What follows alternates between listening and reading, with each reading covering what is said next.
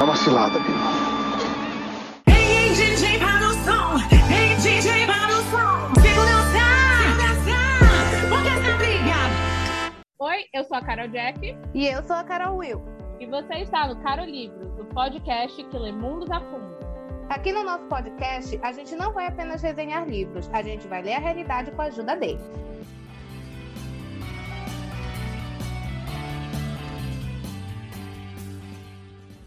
Hoje a gente vai para o nosso segundo episódio do nosso segundo combate, que é Amor versus Cilada. E a gente vai trazer uma obra clássica da literatura brasileira, muito polêmica, que todo mundo já ouviu falar, né? Que tem gente que ama, tem gente que odeia, mas que é unânime, tá na boca de todo mundo, né? Que é Dom Casmurro, do Machado de Assis, né? Que é o, o rei do realismo brasileiro. E aí, como é que a gente vai começar falando dessa obra hoje aí, Will? A gente vai começar falando sobre a biografia do Machadão, né? Este escritor maravilhoso. Ele é o grande nome do realismo, lógico que não tem só ele. Né? Dentro da escola literária realismo, a gente tem outros autores brasileiros, porém, ele é o mais expressivo desses autores e ele é reconhecido pela grandiosidade das suas obras. E parece, né, tem algumas situações em que você só é considerado leitor de verdade se você é leitor de Machado de Assis. Se você não leu Machado de Assis, talvez aí o pessoal ache que você não deve receber a sua carteirinha oficial de leitor. e hoje, para discutir aqui junto com a gente, a gente trouxe de volta ela, a Lilith. A gente não deixa ela em paz, entendeu? Vai gravar episódio, a gente vai lá atrás dela e fala: não, vamos gravar. Oi, voltei Brasil. Dessa vez animada? Animadíssima, pra ferrar com o Bentinho. Quem não, né? Quem não quer? Quem não quer? O Machado de Assis, ele nasceu em 21 de junho de 1839. O nome dele completo é Joaquim Maria Machado de Assis. Ele é neto de escravos alforriados, então assim, a descendência dele vem de escravos. Ele não era branco, ele era miscigenado, que na época falava-se que era mulato. Hoje em dia a gente tem uma, um peso nessa palavra, não é uma palavra legal da gente usar. Tem pessoas que se ofendem quando se usa esse termo, dá um tom pejorativo, mas na época é, era super comum e ele era autodenominado mulato. Ele era pobre, ele não frequentou a escola, então ele precisou desenvolver todo o seu conhecimento basicamente de uma forma autodidata. Então, ah, o pouco da escola que ele frequentou serviu assim como o ponto inicial, só que ele perdeu a mãe dele muito cedo e ele foi criado pela madrasta dele, que era Ma Maria Inês. E ele era uma criança que tinha problemas de saúde, ele era epilético, não era aquela criança super saudável, que podia brincar, que podia fazer as coisas. Então, assim, ele, ele gostava de coisas que hoje em dia a gente considera nerd. então, ele gostava de ler, ele tinha uma, uma senhora, a Maria José de Mendonça Barroso. Ela era granada, tá? Ela pertencia à nobreza da época. E ela meio que adotou o, o Machado como protegido dela. Então, ela disponibilizava para ele a biblioteca dela. E biblioteca era um luxo, e era um luxo de pouquíssima gente. A gente está falando de uma época em que, apesar de existir universidade já no Brasil, o ensino ele era extremamente elitizado. O Machado não pertencia à elite, ele não era desse rol. Então, para ele ter acesso li aos livros realmente foi uma sorte. Já pensou quantos Machados que não ficaram pelo meio do caminho porque não tiveram a sorte que o Machado teve? Ele teve a sorte de ter essa madrinha que disponibilizava a, a biblioteca para ele, ele ia lá e devorava aqueles livros. Ele era poliglota, troglodita. ele era poliglota, ele falava além de português, é, francês e inglês, tá? E outra, outras línguas aí, mas o, o, acho que ele mais trabalhava era o francês e o inglês. E o francês ele aprendeu com um padeiro da padaria que a madrinha dele era dona. Essa madrinha rica dele, né, Maria José, tinha um padeiro que trabalhava nessa padaria, ele era imigrante, ele era francês. Então ele ensinou pro, pro Machado francês e aí o Machado pegou essa base com ele e foi destrinchar o conhecimento dele lendo obras em francês. Olha que chique, né, gente? Ler obras em francês. Eu penso isso aqui, isso é uma coisa muito refinada. Ah, então ele era autodidata. Quando ele colocava na cabeça dele que ele queria aprender alguma coisa, ele ia atrás desse conhecimento. E além disso, ele jogava xadrez. Por isso que eu falei que ele era nerd. Gostava de ler, jogava xadrez. Ele, ele era exímio nessa arte de jogar xadrez. Ele gostava bastante. Então, a gente poderia considerar o Machado um nerd do século XIX, tá? Aos 14 anos, ele ficou sem o pai também, sendo que a mãe dele já tinha morrido e a irmã dele também morreu. Então, assim, ele estava meio que completamente sem família, né? Tinha tudo para dar errado a vida do Machado, na verdade, porque ele não era da elite, ele não era branco, ele estava órfão, foi criado pela madrasta, de uma família sem recursos. Só que aos 16 anos ele foi empregado numa tipografia e nessa tipografia ele tinha acesso a muitos materiais. A tipo- tipografia era o local onde as pessoas faziam a edição e a, a publicação de livros. Entre aspas, imprimiam, porque imprimir é um conceito novo, né? Um conceito do nosso século já. Mas naquela época, essas máquinas de tipografia eram que faziam com que os livros fossem veiculados. E ele trabalhou nessa, nessa tipografia e teve os primeiros versos dele colocados num jornal. O jornal chamava A Marmota. nome também bem peculiar. Ele conseguiu colocar os versos dele. Para quem não conhece muito do Machado, a gente pensa muito neles nessas obras do realismo com ah, narrativas, histórias narrativas. A gente pensa no Dom Casmurro, Memórias Póstumas, Brás Cubas. Pode pensar nos contos dele, porque ele era um excelente contista também. Só que o Machado, ele tentou tudo dentro da área da literatura. Machado escreveu poesia. Ele, antes de entrar de cabeça no realismo, ele tem obras românticas que ficam um pouquinho assim à sombra.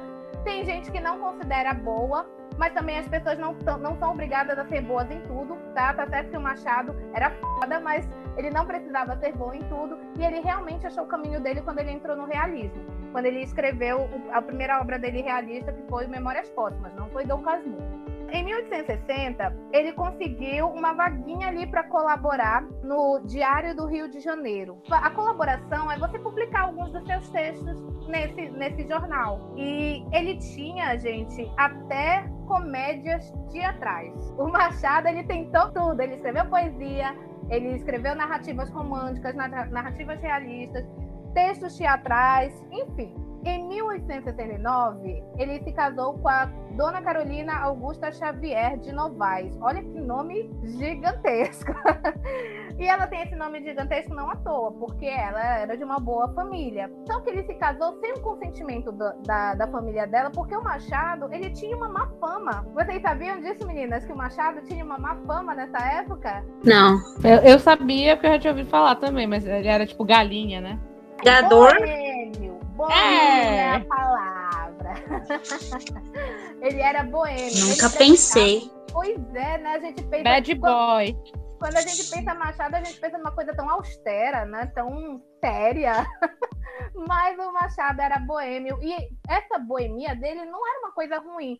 Porque nesses ciclos de boemia é que você conhecia as pessoas, principalmente dentro do circuito literário. Então ele tinha amizades assim que eu fico até chocada de pensar tantos gênios juntos.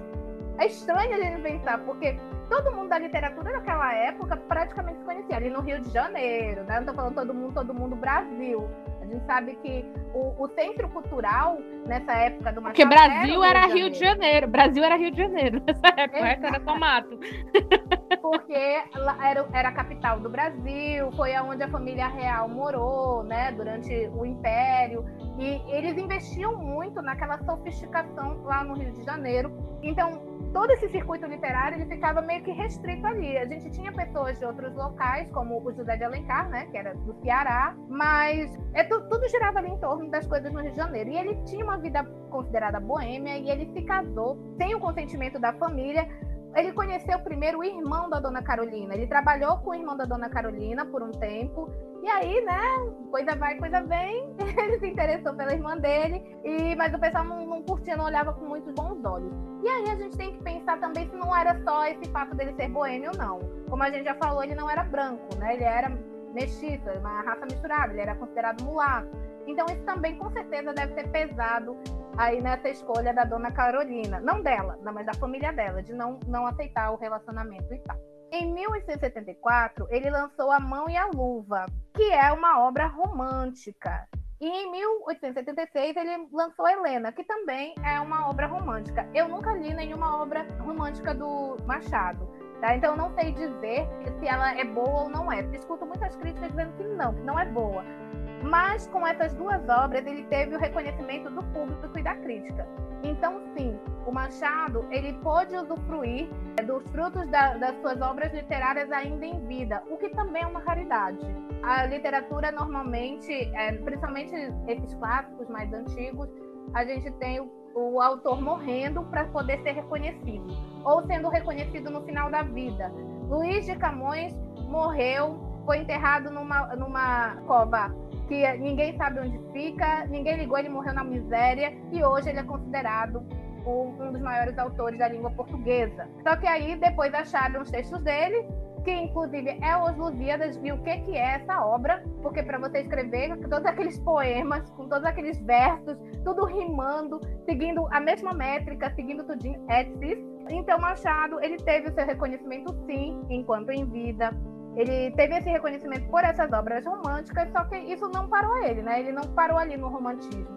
O romantismo teve a sua importância, teve a, a, sua expressividade. A gente não pode colocar nesse nível, né? Mas assim, ele foi para o, para o realismo e no realismo sim ele se consolidou como um grande escritor. Ele era funcionário público porque em 1892 ele foi diretor-geral do Ministério da Aviação. Isso queria dizer o quê? Que o Machado ele tinha estabilidade financeira. Então, digamos assim, que ele estava tendo uma vida confortável. E eu acho que muito mais do que justo, considerando todo o passado pregresso triste dele, né? De ser uma criança órfã, sem pai, tendo que ser apadrinhado, o que foi uma sorte, tendo estudado, mesmo que de forma autodidata. Então ele tinha essa estabilidade porque ele estava no serviço público e aí a carreira dele como escritor pôde, digamos assim, ficar livre, porque a preocupação financeira, né, é, ela pesa, principalmente em pessoas que, que têm uma estabilidade muito grande. Você vai se preocupar em quê? Em publicar o seu livro ou comprar sua comida para comer?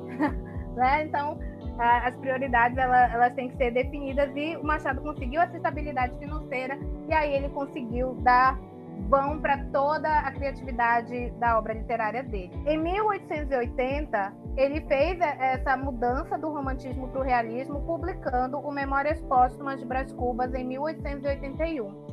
E aí ele apresentou nessa obra todas as características que hoje faz com que ele seja considerado um grande escritor. Ele apresentava ironia, pessimismo, crítica e reflexão sobre a sociedade brasileira. Essa habilidade do Machado de dizer sem dizer é o que faz dele conhecido, amado e ovacionado até hoje.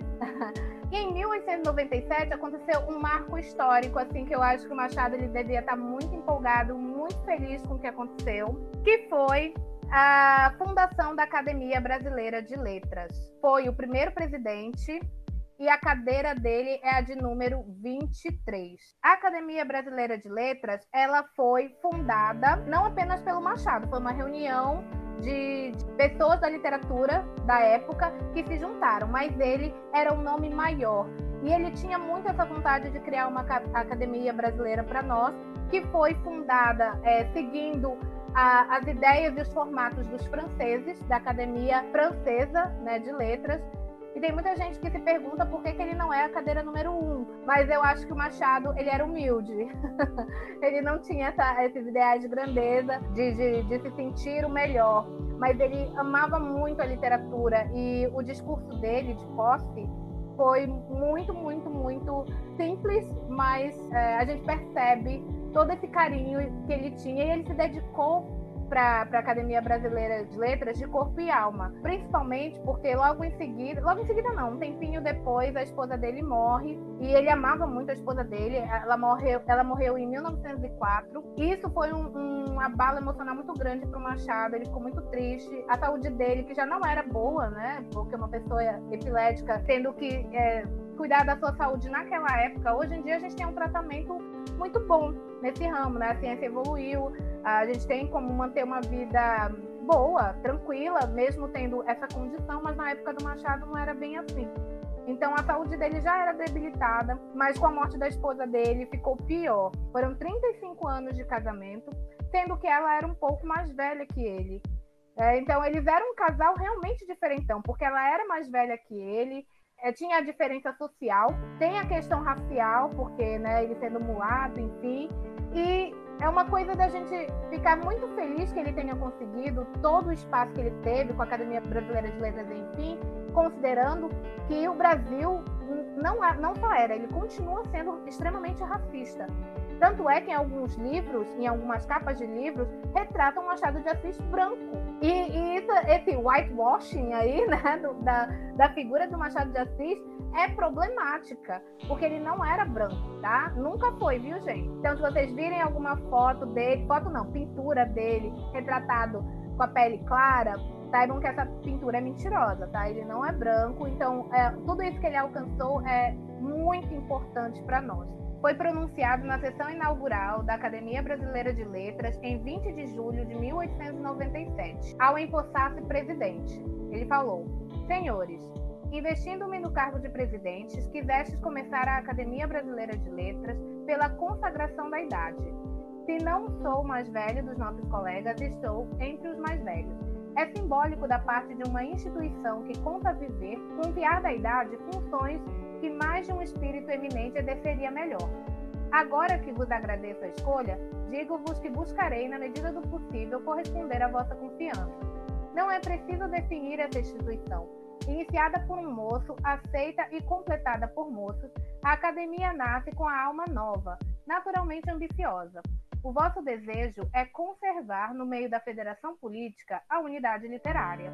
Tal obra exige não só a compreensão pública, mas ainda e principalmente a vossa constância. A Academia Francesa, pela qual esta se modelou, sobrevive aos acontecimentos de toda a casta, às escolas literárias e às transformações civis. A vossa há de querer ter as mesmas feições de estabilidade e progresso. Já o batismo das suas cadeiras com os nomes preclaros e saudosos da ficção, da lírica, da crítica e da eloquência nacionais é indício de que a tradição é o seu primeiro voto cabe-vos fazer com que ele perdure.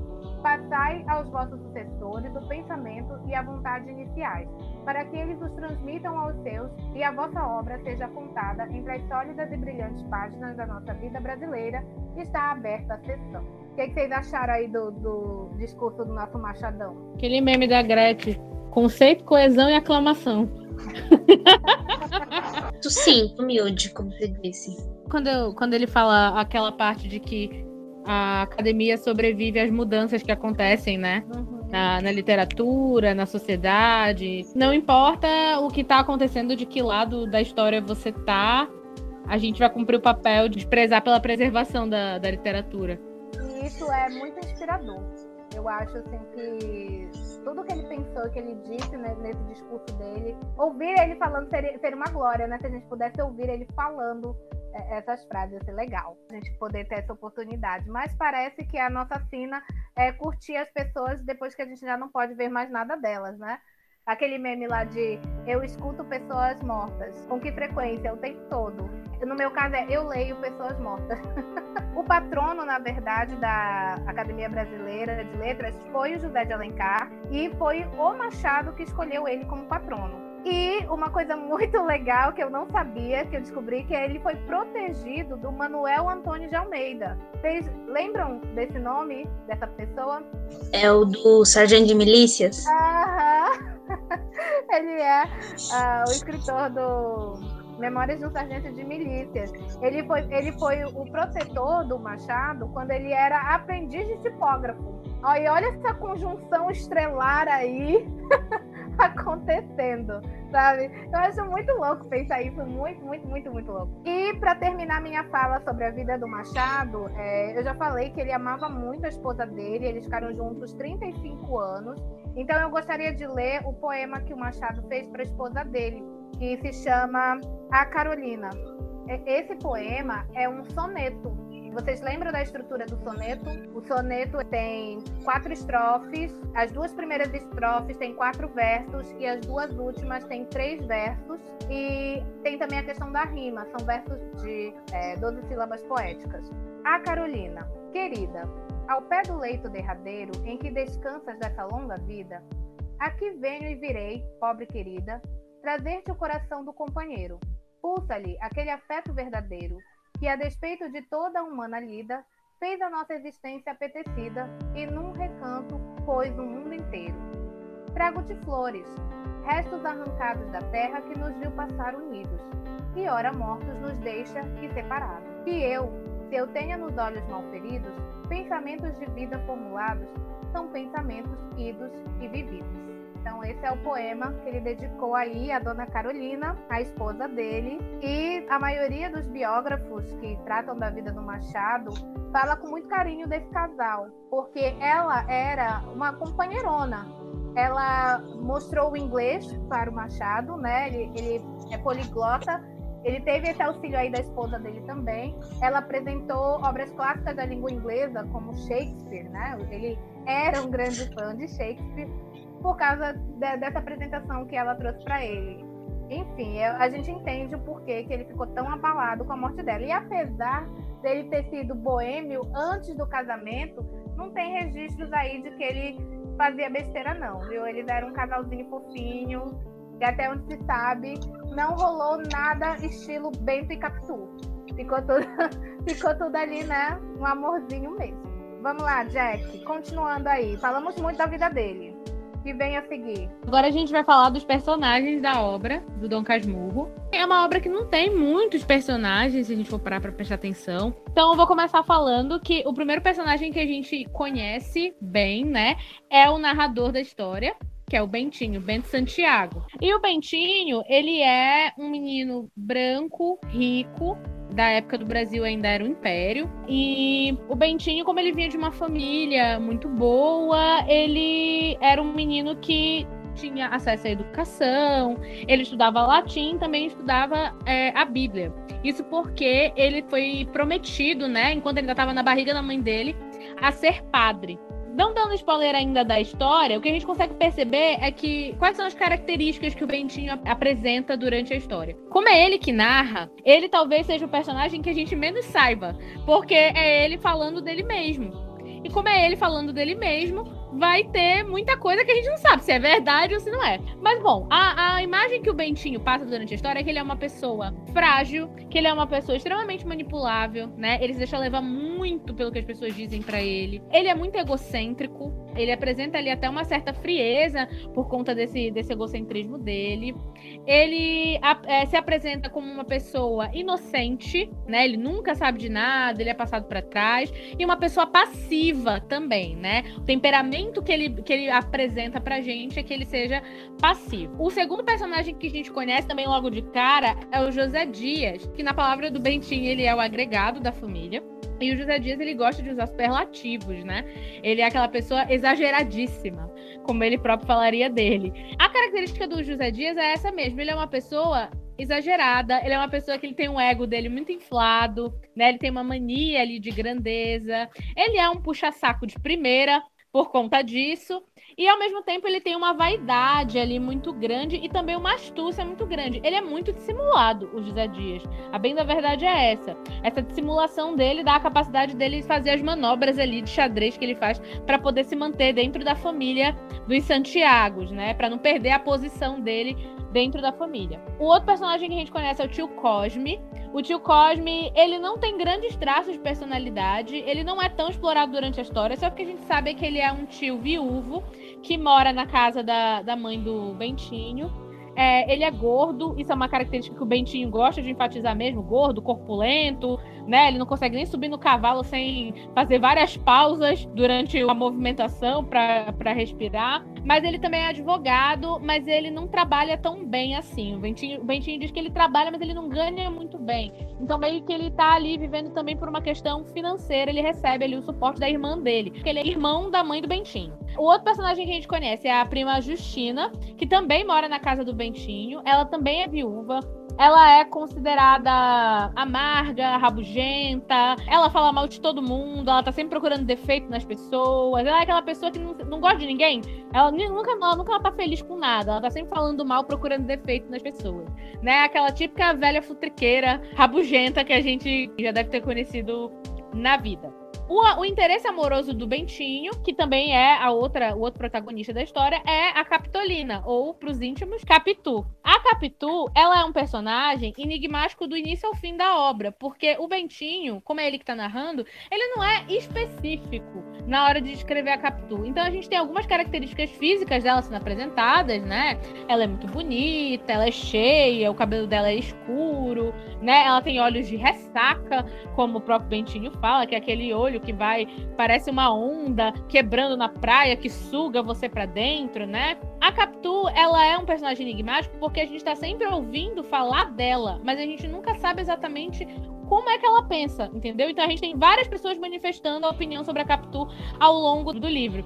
E principalmente, uma característica que é muito colocada ali na Capitu, apesar de que mais pra frente vocês vão ver que eu não concordo, é que a Capitu seria dissimulada, né? Que ela seria astuta, que ela seria uma falciane, ela é manipuladora, ela vai tentar sempre jogar, tá sempre jogando ali nas situações para que as coisas saiam a favor dela. Mais para frente a gente vai ter uma discussão só em torno da Capitu para a gente debater essas características. São características atribuídas a ela pelo Bentinho, principalmente. Mas só que a gente consegue ver ali de positivo que falam dela que ela é curiosa, ela é decidida, né? Para as mulheres da época isso não era comum, porque ela, ela não era aquela mulher passiva que ela esperava simplesmente as coisas acontecerem, que ela estava esperando que o Bentinho se manifestasse para casar com ela, não. Ela vai lá e corre atrás das coisas que ela quer.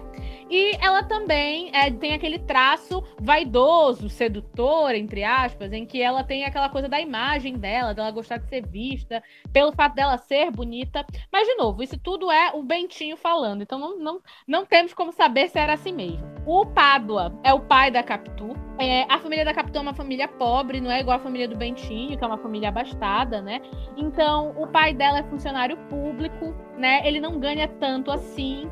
E ele não também não tem grandes traços da personalidade dele. Só que ele é um homem que ele prezava muito pela ascensão social dele. Ele, quando ele teve ali uma melhora de salário, uma ascensão de posto na repartição pública onde ele trabalhava, ele procurou tentar melhorar o estilo de vida da família para eles poderem ser mais compatíveis com o resto dos vizinhos que eles tinham, que eram casas mais abastadas.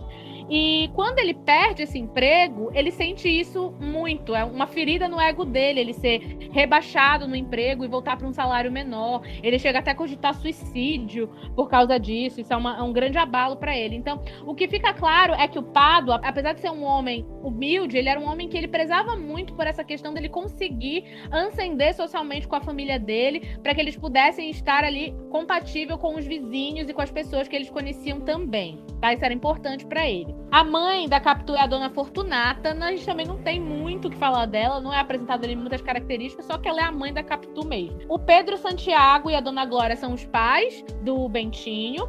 E só o que você sabe do pai do Bentinho é que ele era um deputado no Rio de Janeiro e ele faleceu quando o Bentinho ainda era muito, muito criança. Então o Bentinho não tem muitas memórias sobre ele. A dona Glória, que é a mãe dele, nas palavras do Bentinho, é uma santa. O Bentinho só fala bem da mãe dele. Ela é uma mulher casta, católica, pura, boa de coração, é um anjo na terra. Ele fala isso com todas as letras, né? A mãe dele, para ele, é a melhor pessoa que existe no mundo e não, não, ninguém se compara com ela. E a Dona Glória, ela também é tida como muito generosa. Ela é uma mulher amável, uma mulher que não vê maldade em nada. É, ela é até meio ingênua, digamos assim, por conta dessa grande amabilidade que ela tem dentro dela. O Bentinho pinta ela como uma mulher muito ingênua. Os últimos personagens que a gente vai ter contato é o Escobar, que é o melhor amigo do Bentinho. E aí, aspas, para essa parte do amigo. Também iremos né, discutir isso daí. É, o Escobar, ele é um rapaz bonito, eloquente. O Bentinho conhece ele no seminário. E a descrição que o Bentinho faz dele é que ele tem uns olhos assim meio furtivos, né? Aquela pessoa que parece que ela tá de olho em tudo, que ela tá antenada em tudo, sabe? Eu tô aqui, eu só observo, né? Come pelas bordas. Essa era a impressão que o Bentinho passa, né? Quando ele, ele descreve o Escobar, e depois a prima Justina fala ali a mesma coisa, né? Que ele tem um olhar um pouco ali do tipo daquela pessoa que, quando ela chega no ambiente, ela só observa para catar e para poder usar as coisas, digamos assim. Essa era a impressão que ele passava. Mas, tirando isso, o Bentinho descreve ele como uma pessoa maravilhosa. Ele era, tinha uma cabeça boa para os números, ele era inteligente, ele era amável, ele era sincero, ele era companheiro. Enfim, o Bentinho é só elogio. Era Deus no céu Escobar na terra. Se bobear, Escobar no céu também. O outro personagem que, apra- que aparece de maneira assim, não muito explorada, mas que tem uma, vai ter uma importância na história, é a Sancha. A Sancha, ela é a melhor amiga da Capitu e posteriormente ela se torna esposa do Escobar. Não é falado muito sobre a personalidade da Sancha, a gente sabe pouquíssimo sobre ela. Porém, ela tem ali, em um dado momento da história, uma importância que a gente vai ver mais pra frente, porque ela vai estar envolvida aí em alguns eventos que vão dar o grande enredo da história. A Capituzinha é a filha da Sancha com o Escobar. Eles dão, sim, o mesmo nome da Capitu. Achei isso meio estranho. Também a gente não sabe muito sobre a menina, não é falado. E o filho da Capitu com o Bentinho é chamado de Ezequiel, em homenagem ao Escobar. O primeiro nome do Escobar é Ezequiel, né? O Escobar é o sobrenome dele. Então, o Bentinho e a Capitu, mais o Bentinho criou, para homenagear seu amigo, bota o nome do filho de Ezequiel. E o Ezequiel também a gente não tem muitos traços dele, só que ele é um menino extremamente amável, que ele gosta muito do pai dele, é totalmente apaixonado ali pela figura do pai, que é o Bentinho. Ele vai, é, ele vai para Europa, ele vai estudar, é apaixonado por arqueologias e é só isso que a gente sabe dele, tá? Então esses são os nossos personagens principais que vão estar girando em torno do enredo, mas os nossos protagonistas é o Bentinho e a Capitu, como vocês já devem imaginar. Eu vou falar um pouquinho, resumir, apesar de que a gente já tem uma ideia do enredo com a fala da Jack, mas eu vou resumir aí o que acontece na narrativa, né? O Bentinho, o Bento Santiago, ele resolveu escrever um livro sobre a própria vida depois de uma determinada idade. Ele já está assim, um senhor, né? E resolve escrever, falar sobre a própria vida dele. Na verdade, não é nem falar sobre a própria vida dele. Ele fala que ele queria escrever um livro. Só que aí, dentre os assuntos que ele se interessava, tudo daria muito trabalho para ele conseguir fazer. Então ele fala: ah, uma coisa que eu sei bastante que não vai me dar trabalho é a minha própria vida. Então eu vou escrever sobre ela. E aí ele começa a narrar. Ele narra desde a infância dele até a vida adulta. Apesar de que a infância em si, né, criancinha, a gente não tem tanto é mais da fase dele adolescente até a vida adulta. Devido a uma promessa que a mãe dele fez, ele tinha que entrar para o seminário e se tornar padre. Ela fez essa promessa porque ela tinha perdido um bebê antes do Bentinho e ela prometeu que se o próximo bebê vingasse e fosse um, um, menino, né, um varão, ele seria transformado em padre em forma de agradecimento. E ela se apegava muito a essa questão dessa promessa, porque sim, nasce, o Bentinho né, nasceu um menino e saudável, super bem. Então, ela se apegou a essa promessa e colocou desde pequeno o Bentinho para treinar para ser padre. Só que ela não contava que ele fosse se apaixonar pela vizinha. Então ele vai para o seminário, uh, mas ele vai apaixonado e querendo fugir desse destino que a mãe dele tinha traçado para ele.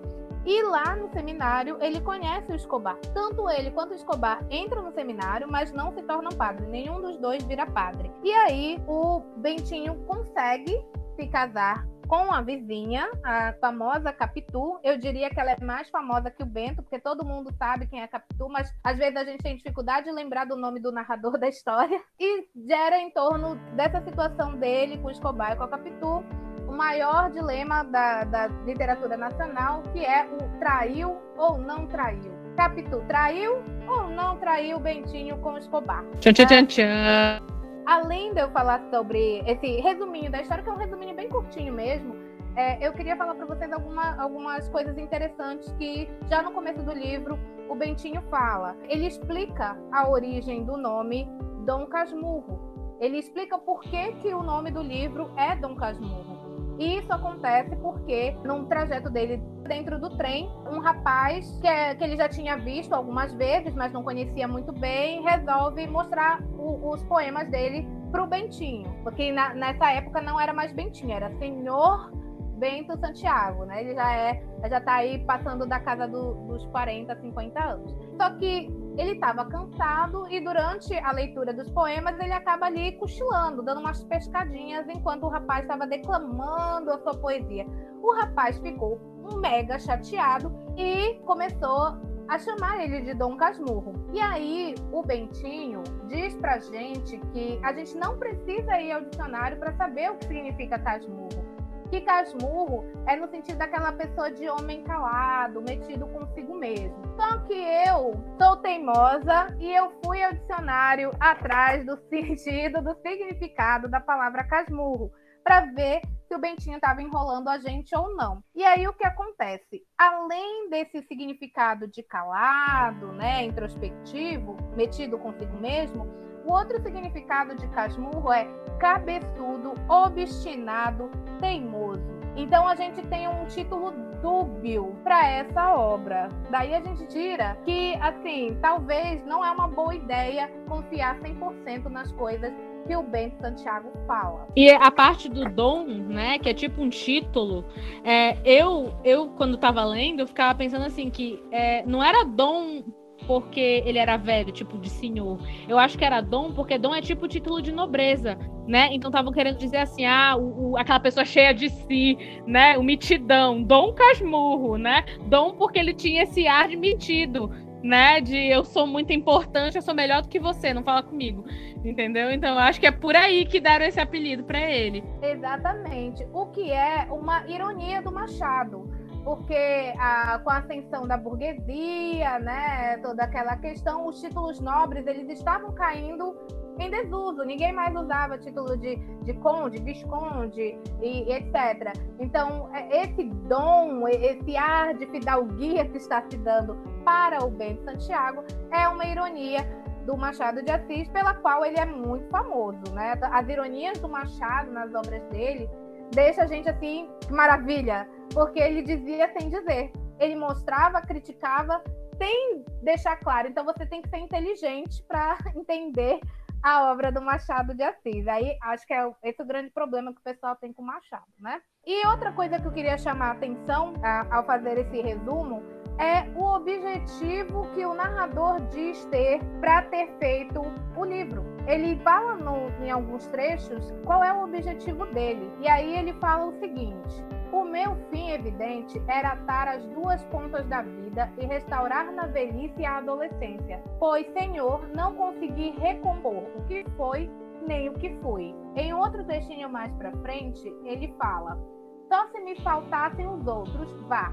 O homem consola-se mais ou menos das pessoas que perde, mas falto eu mesmo, e esta lacuna é tudo. Ele está falando de uma, um grande vazio que ele tem e que ele quer unir as duas pontas da vida dele. Ele vai mostrar para a gente todo o intermédio, né, do começo até onde ele está atualmente, mas a intenção dele é unir esses dois pontos, é achar dentro do Bentinho velho, o Bentinho novo, Bentinho jovem, aquela coisa de você, a nostalgia, enfim. E isso é muito importante, principalmente considerando a conclusão da história, que a gente vai falar mais pra frente aí, que aí já vai ter spoiler, né?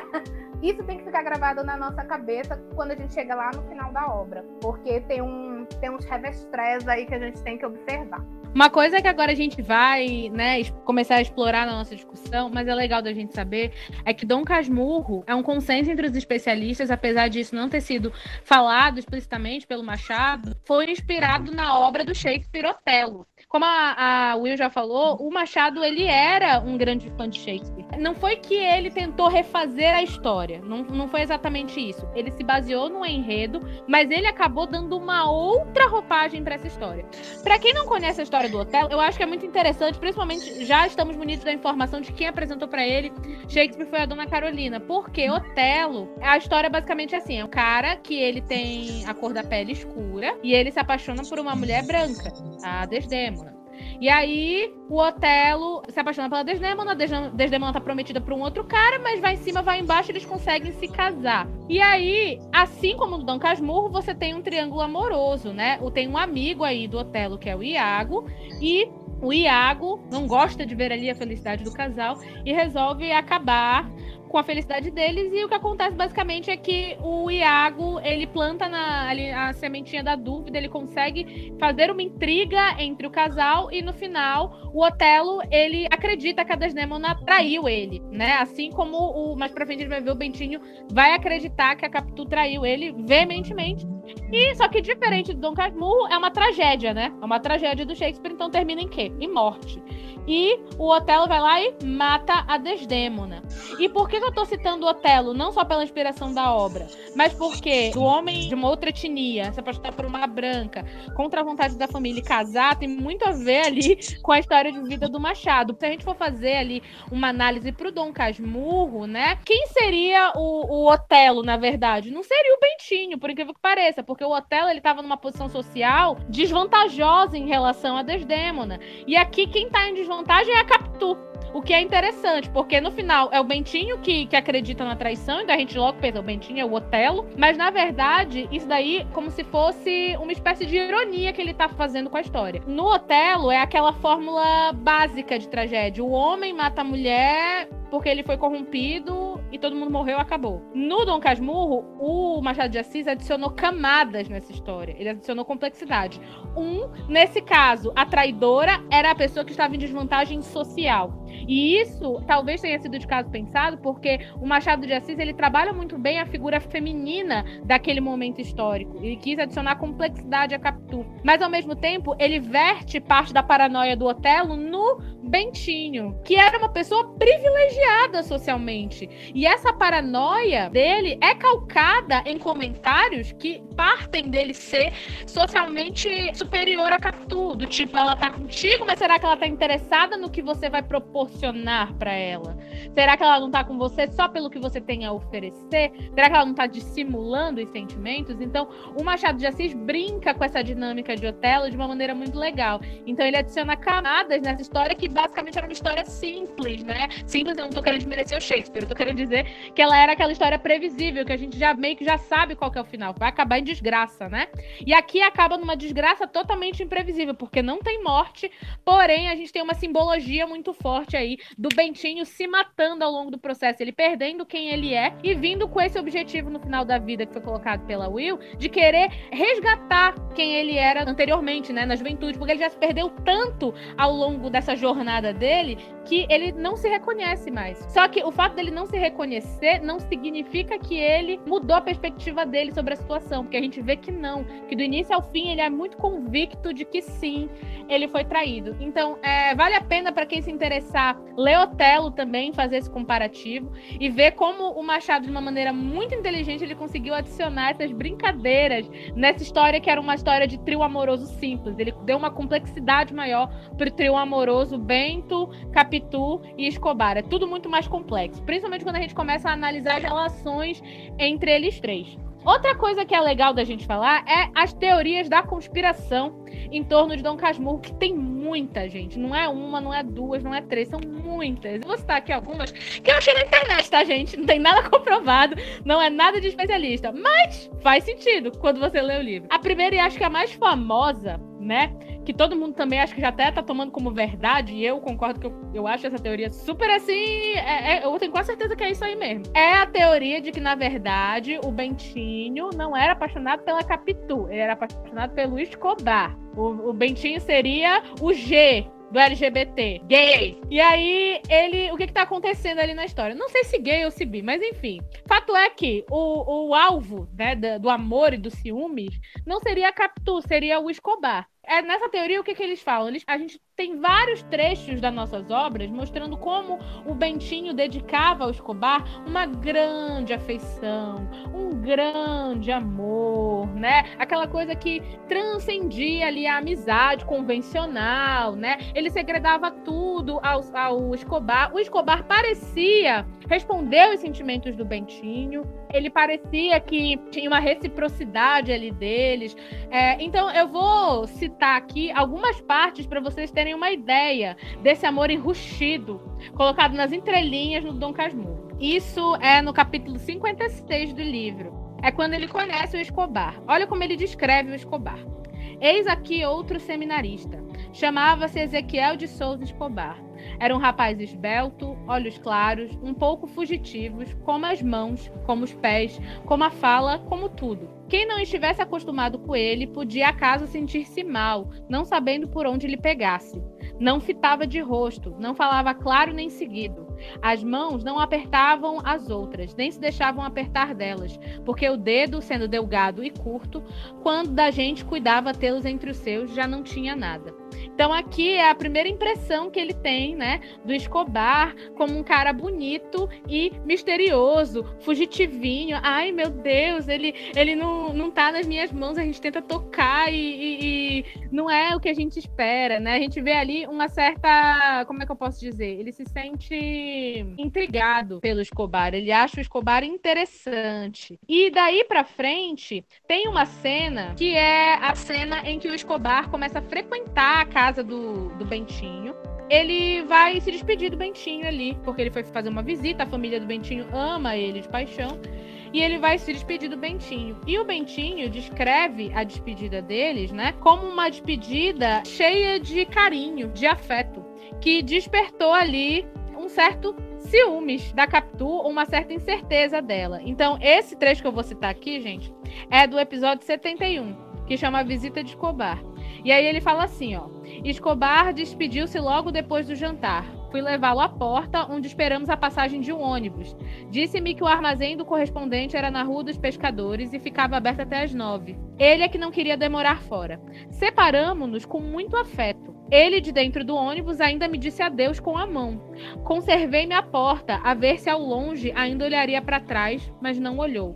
Que amigo é esse tamanho? perguntou alguém de uma janela ao pé. Não é preciso dizer que era Capitu. São coisas que se adivinham na vida como nos livros, sejam romances, sejam histórias verdadeiras. Era Capitu que nos espreitava desde algum tempo por dentro da veneziana, e agora abrira inteiramente a janela e aparecera. Viu as nossas despedidas tão rasgadas e afetuosas e quis saber quem era que merecia tanto. Então, aqui nesse trecho, a gente vê a própria Capitu, né, segundo essa teoria da conspiração, já tendo ali um sinal de que era sinal vermelho, esse amigo vai me roubar. Eu vou perder aqui o boy pro outro boy.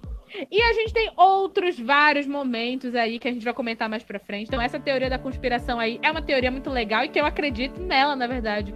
Eu acho que realmente o negócio fica tão dito pelo não dito ali, mas insinua muito bem esse relacionamento afetivo, amoroso ali entre Escobar e Bentinho. E aí fica aí essa pensata. A última coisa que eu quero falar aqui, depois dessa teoria da conspiração, é que, como a gente já mencionou, essa obra é, um, é considerada um dos marcos do realismo brasileiro então ela tem um peso histórico muito importante. O realismo foi um movimento que surgiu em contraposição ao romantismo. Então, se no romantismo se idealizava tudo, no realismo a gente queria falar sobre a verdade, sobre relações verdadeiras, os amores imperfeitos, as pessoas imperfeitas. Então, você tem muita ironia fazendo parte ali da escrita do realismo, e a ironia é um ponto forte dentro de Dom Casmurro. Você tem que ler sabendo que muitas vezes o Machado tá fazendo uma graça, ele tá querendo fazer o dito pelo não dito ali, mas principalmente o objetivo do realismo era ironizar ou então relatar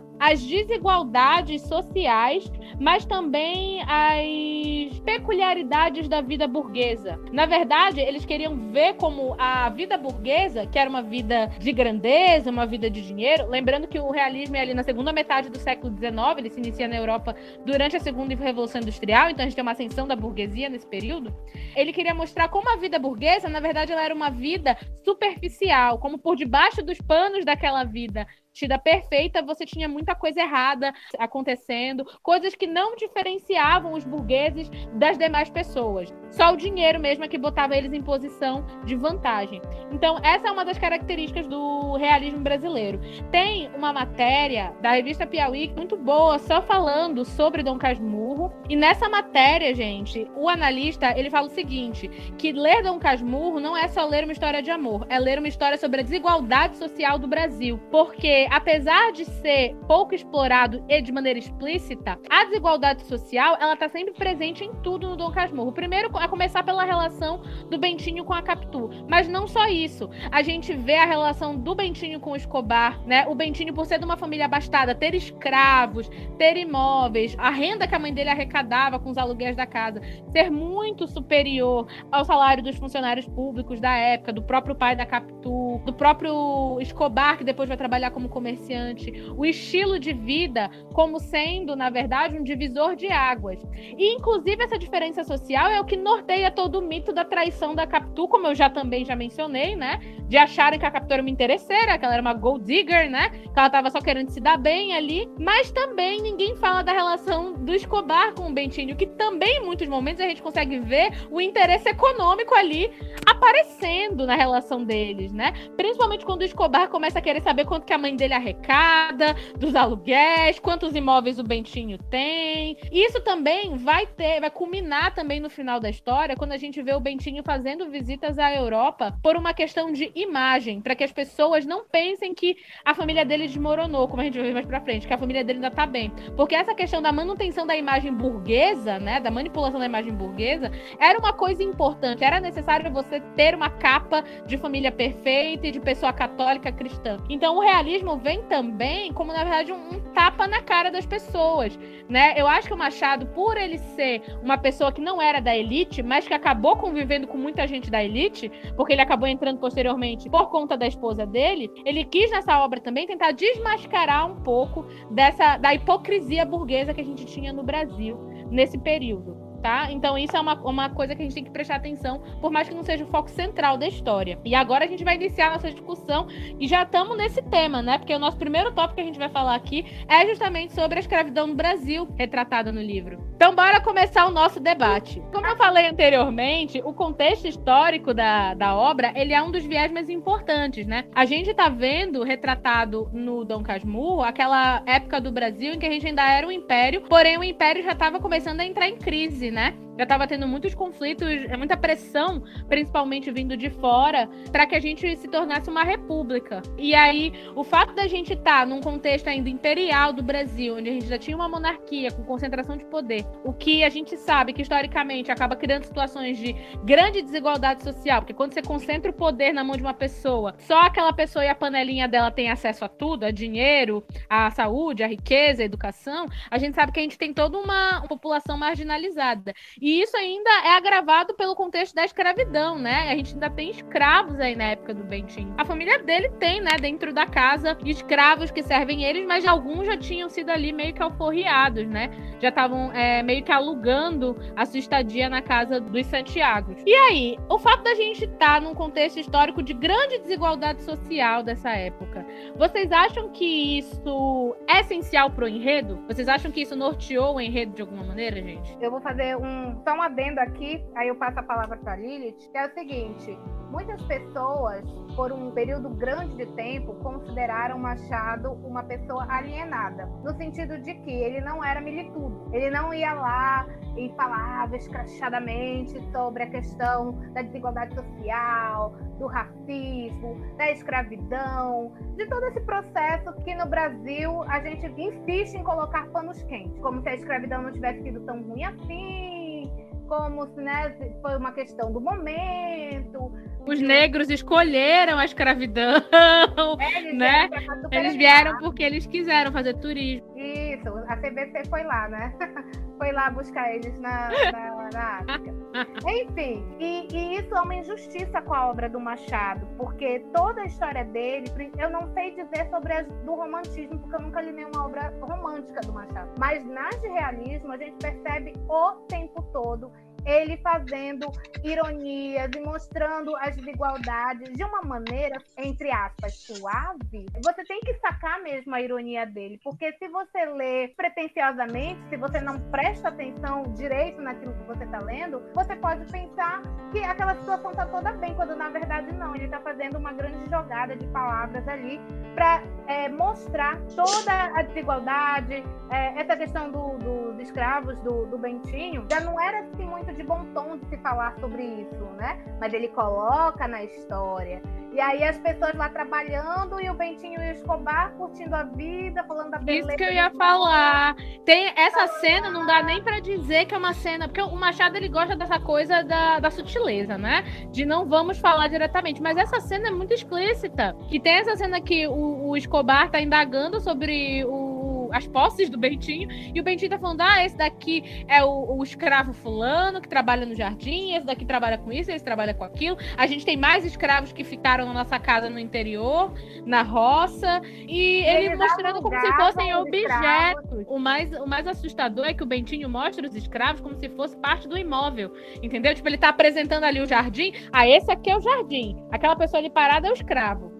O fulano de tal. Aí, ó, pra cá nós temos a cozinha. Essa aqui, a cozinheira, é a escrava fulano. Então ele mostra como se fossem itens da casa, né? Como se não fossem Ah. pessoas. Mas para eles eram, né? Para os donos dos escravos eram. Quando eles morriam, eles só substituíam. Aí morreu esse aqui, vamos colocar outro. Essa matéria que eu vi da Folha, né? O cara que tá fazendo a análise, ele, tá falando, ele também chega a mencionar isso, né? Que, na verdade, nesse período, apesar da, da escravidão, o sistema escravocrata já ter entrado em crise e meio que colapsado, ainda assim, você ter escravos, pós o colapso do sistema de escravidão, era um sinal de, como é que eu posso dizer, conservadorismo dos bons costumes, né? Então, ah, não é mais legal você escravizar as pessoas, mas eu sou uma pessoa moda antiga. Eu sou uma pessoa que eu gosto das tradições. E aí você manter esse contingente de escravo ali dentro da sua casa era uma finese para sua imagem. Você era cult, né? Aquela pessoa que valoriza o antigo. Isso também é bem colocado na, na história, principalmente através da imagem da mãe do Bentinho, porque a mãe do Bentinho ela era aquele ideal de mulher de bem. Ela era católica, rica, generosa, bom coração, boa mãe, amável, dócil, tudo de bom. E ela era dona de um patrimônio gigantesco, né? Tinha dinheiro pra cacete e ainda tinha escravos dentro da casa dela. E isso mostrava que ela era uma pessoa tradicional, que prezava por esses costumes, né? Imperiais, digamos assim. Costumes esses que estavam começando a entrar em decadência, porque já se tinha uma discussão na Europa que depois foi trazida para cá pelos intelectuais. E, e quando eu digo intelectuais, eu digo ricos, tá, gente? Porque quem é que tem dinheiro para ir para Europa e voltar com as ideias diferentes era rico. Pobre que não era, né? Os ricos que iam para lá e viram a ascensão da- das burguesias em outros sistemas governamentais, trouxeram essa história para cá, porque eles queriam também ter mais é, participação política, né?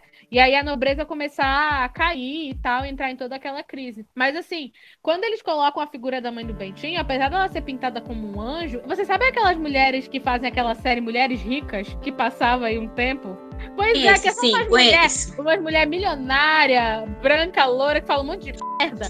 Pois é, pra mim eu imagino a mãe do Bentinho desse jeito, sabe? Mulheres ricas, o drama de você da crise financeira para mulheres ricas. Agora eu ia para a Europa e comprava 10 bolsas pradas, agora eu só volto com duas. Isso é a crise a, a- a crise financeira para elas, entendeu? Então pra mim a mãe do Bentinho é mais essa figura, sabe, daquela mulher rica snob, mas que é pintada como pra dentro da sociedade ela é considerada um modelo de mulher. Isso é uma coisa que eu acho muito escrota. Não sei se foi só eu que tive essa impressão. Você falou isso, eu lembrei de um vídeo que eu assisti hoje sobre abolição da escravatura, né? Aí o cara tava imitando a princesa Isabel, né? Falando assim, tá, mas a gente vai libertar eles e vai fazer o quê? Vai ser como? Aí a pessoa fala, ah, vai, vão trabalhar e vocês vão pagar eles. Aí, nossa, a gente vai pagar eles? Mas que absurdo, vai pagar os negros? Mesma coisa a mãe do Bentinho. Por que, que eu vou pagar um negro, gente? Que trabalha aqui também, tá, tá gordinho. Eu acho engraçado, né, essa história, porque assim, eu não vou com a cara da mãe do Bentinho. Aliás, eu não vou com a cara de ninguém da família do Bentinho. Eu não gosto de nenhum deles. Porque assim, a mãe do, do Bentinho, ela, ela, ela me causa uma certa repulsa justamente pelo povo falar que ela é santa. Isso me deixa revoltada, entendeu? Como assim ela é santa? Por que, que ela é santa? Quais são esses critérios que determinam que ela é santa? Me, me mostra aí, cadê esse, esse checklist? Eu quero ver se ela realmente se enquadra. Tanto é que quando ela, ela falece, né? Isso gera uma polêmica lá, porque o Bentinho quer colocar isso na lápide, aí tem que pedir autorização pro bispo, etc, etc, etc. Eu, ai, não gente, só tenta, como consegue, né? Na lápide dela não está escrito o nome ah, dela. Não tá tem escrito- nada que o din-din não resolva. Não tem nada que o dinheiro não resolva. Ah, e você vai me, me dar um, um dinheirinho aí? Então tá, tudo bem. Né? Porque o Bentinho vem todo aquele discurso. Padre, que é o protonotário, que ninguém entende qual é esse título, é, dava aulas para ele, tudo e tal. Isso mostrava o quê? Que ela investia na igreja, que ela dava dinheiro para a igreja. Então, né, a gente tem todas essas situações, se resolveu. O Bentinho, ele tenta mostrar que ele era bem quisto pelos escravos, né? Que eles falavam senhorzinho, coitiquiti, não sei o quê. Quando é, é, o, o Escobar fica até chocado, porque ele fala, nossa, você tem um escravo para cada letra do alfabeto aqui, né? Ele, ele falou, ainda tem mais os que estão alugados, que estão lá para nosso para nossa casa do interior, e tarará, tarará. Então, olha, tudo, todas essas falas aí, elas vão me indignando num nível que não, que não tem, não, não tem comparativo, sabe? Não, o Bentinho, ele era um, um riquinho mimado. É o que ele é, não, não tem outra maneira. Sabe a- aquele meme da Barbie que cidadão de bem, que eles estão do lado do outro? O Bentinho era. Não sei se é a Barbie, não sei se o quê, mas acho que mais pra Barbie, porque ele era também muito cheio de si. Apesar do Bentinho ele querer fazer aquela vibe de eu sou humilde, não, isso aqui eu tenho porque eu mereci, né? Não, não fico falando das minhas posses. Ele, ele, te- ele quer fazer essa vibe, ele é muito egocêntrico, ele é muito cheio de si. E tanto que tem aquela cena que o vizinho pobre dele falece, e aí convidam ele pra ir no enterro. E aí Ai, a mãe dele, a mãe dele, cena, a mãe dele não deixa ele no enterro. A mãe dele não deixa, né? E aí o José Dias fala pra ele assim que tipo assim, aquelas pessoas ali, aqueles pobres não mereciam a presença do Bentinho. O Bentinho tava acima daquilo ali. Pra que que ele ia no enterro de uma pessoa pobre, ralé, sabe? E aí depois o Bentinho de início fica bravo, né? Ele fica bravo não porque ele queria ir no enterro, mas porque ele queria, né, usar o pretexto de ir no enterro pra ficar mais um dia em casa pra poder ir lá namorar a Capitu. Mas aí ele fica bravo, só que depois ele diz que quando ele para pra pensar no que o José Dias, o argumento que o José Dias usou, ele gostou, fez sentido. Deu até um sabor gostoso na, bo- na boca dele. Quer dizer, eu sou tão especial que aquelas pessoas no enterro não merecem a minha presença lá. Aquele morto, leproso, aquele leproso não merece a minha presença ilustre lá. Então, nesses pequenos momentos que, como eu disse, era o Bentinho tava narrando. Óbvio que ele vai tentar se pintar aí de santo, casto, o bonzinho, a vítima inocente. Nesses pequenos momentos, ainda assim, ele dá umas escorregadelas e mostra como ele realmente pensa na narração dele. E aí ele mostra que, na verdade, ele era, na verdade, um egocêntrico. Era o que ele era. Ele se achava. Então, isso conclui a minha fala dizendo que Machado foi injustiçado ao ser chamado de alienado. Existem inúmeras formas que você pode usar para contribuir para as causas. Você não precisa usar um discurso violento, você não precisa fazer nada disso, porque era isso que era cobrado da figura do Machado, principalmente considerando a- a- o histórico dele, a pessoa que ele era, que ele não era branco. Né? Então, assim, é muito injusto a gente dizer que ele não agia nesse sentido, tá? Você não precisa fazer um grande alarde para conseguir o seu intento, porque ele conseguiu tudo isso com a ironia. Tanto que a gente lê ele até hoje. A gente lê e a obra dele é muito Aquele, atual. aqueles coaches que te ensinam a comunicação não depreciativa, né? Já viu? Aquele pessoal, comunicação verbal não agressiva, né? Aqueles coaches, Machado de Assis já era um visionário. Ele já era assim. E eu acho que em casa, depois do livro dele publicado, ele devia ficar rindo. Ele devia dar muita risada. Porque quem ia consumir o livro dele era justamente a classe que ele estava criticando. Toma essa! Entendeu? Então eles iam ver ali. Mas provavelmente eles não entendem a crítica a eles, né? Pois é, né? Olha só. O que eu acho mais legal ainda. Que ele fazia Eles iam graça. achar que era só mais uma história de amor. Só É, isso, uma história de, trágica de amor. Só isso. E com certeza para eles a, a Dona Glória, o Bentinho eram heróis, a Capitu que era a alpinista social. Alpinista social, gostei, né? É um bom termo. É, essa coisa da escravidão no Brasil, gente, apesar dela não ser o foco, o foco explícito do livro, eu acho que, na verdade, ela é um dos temas principais da obra. Porque se a gente for ver, tudo é desigualdade social. Tudo é uma crítica, na verdade, à desigualdade social. Porque, pensa, a Capitu, ela era curiosa, ela era, digamos assim, mais sagaz do ponto de vista intelectual que o Bentinho, porém ela não era munida das mesmas oportunidades que o Bentinho tinha. Não, e isso não só por ela ser pobre, mas também por ela ser mulher, né? Mas também por ela ser pobre, porque se a Capitu fosse um garoto pobre, ela não teria aula de latim, ela não teria aula de é, da Bíblia como o Bentinho tinha, ela não ia poder ter é, estudar as leis como o Bentinho foi estudar depois, se tornou bacharel em direito. A educação era muito elitizada, então eu acho que uma das principais críticas que ele faz também é nessa questão do acesso à educação. Porque o Bentinho, ele tem acesso à educação tão de mão beijada que ele não liga. E isso é uma coisa que dá pra ver. A Capitu queria aprender latim, mas ela acaba não aprendendo porque o padre já chega lá pra ela e diz que isso não é coisa de menina, que menina não precisa aprender. E a gente sabe que também não tem a ver só com isso, né? A Capitu, os pais da Capitu não poderiam pagar as aulas como a, o- a mãe do Bentinho pagava, né? E o fato do padre da paróquia ir ensinar o Bentinho mostra o quão é, enorme é a fortuna do Bentinho, o status social dele. Porque, olha só, vamos pensar o seguinte: o padre tem os afazeres dele, da vida. Né? O padre ele não sai por aí nas casas alheias ensinando latim para todo mundo. Não é assim que funciona. Mas o prestígio da família Santiago era tanta que ele destinava aquele momento para ensinar exclusivamente. O Bentinho não estava numa turma. O Bentinho estava tendo aulas particulares com o padre. É quase como se o professor da faculdade viesse fazer aula aqui na minha casa para mim. Você tá falando, olha, minha querida, te segurar pela mão aqui, tá? Então a gente vai aprender agora a teoria da educação.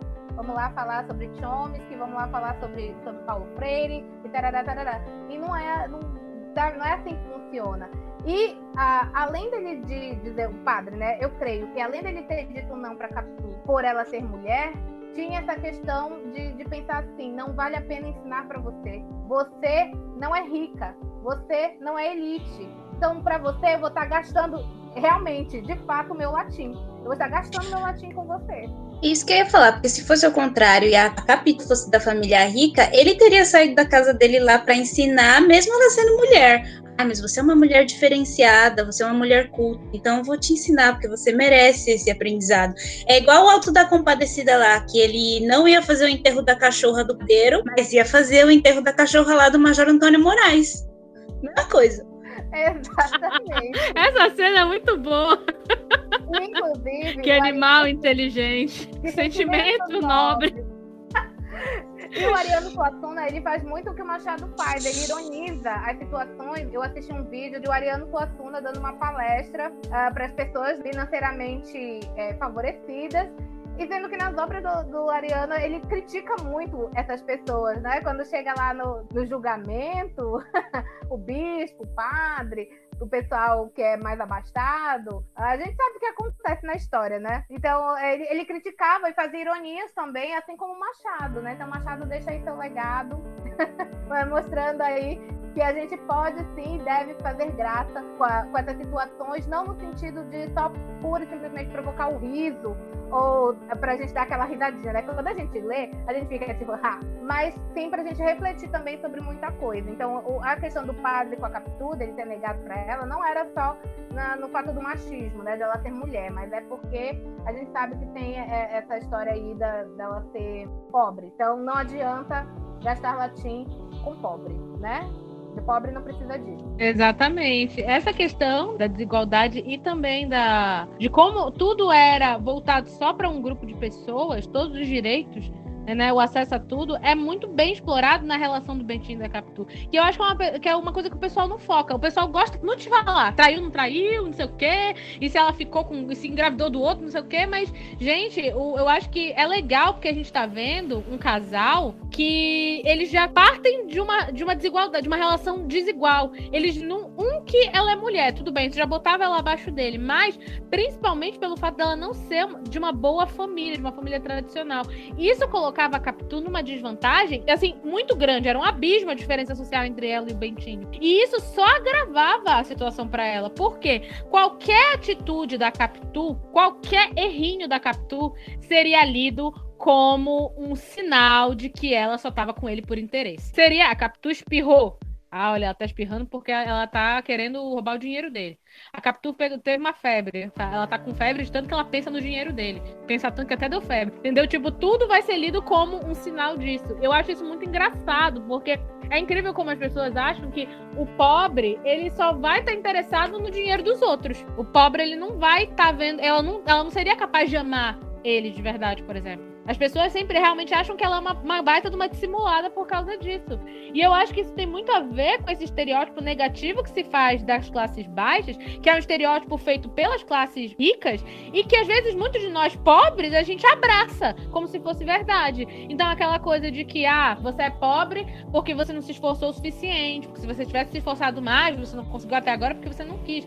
Porque tem gente que consegue. Se você quisesse, você tinha conseguido. E aí, se você se relaciona com alguém que tem um pouquinho mais do que você, você já tá de olho, né, naquilo que a pessoa tem. Então, o pobre, ele vai querer sempre surrupiar, tirar proveito das situações. Essa coisa de que o pobre, ele é malandro, de que o pobre, ele quer sempre tirar vantagem das situações, né?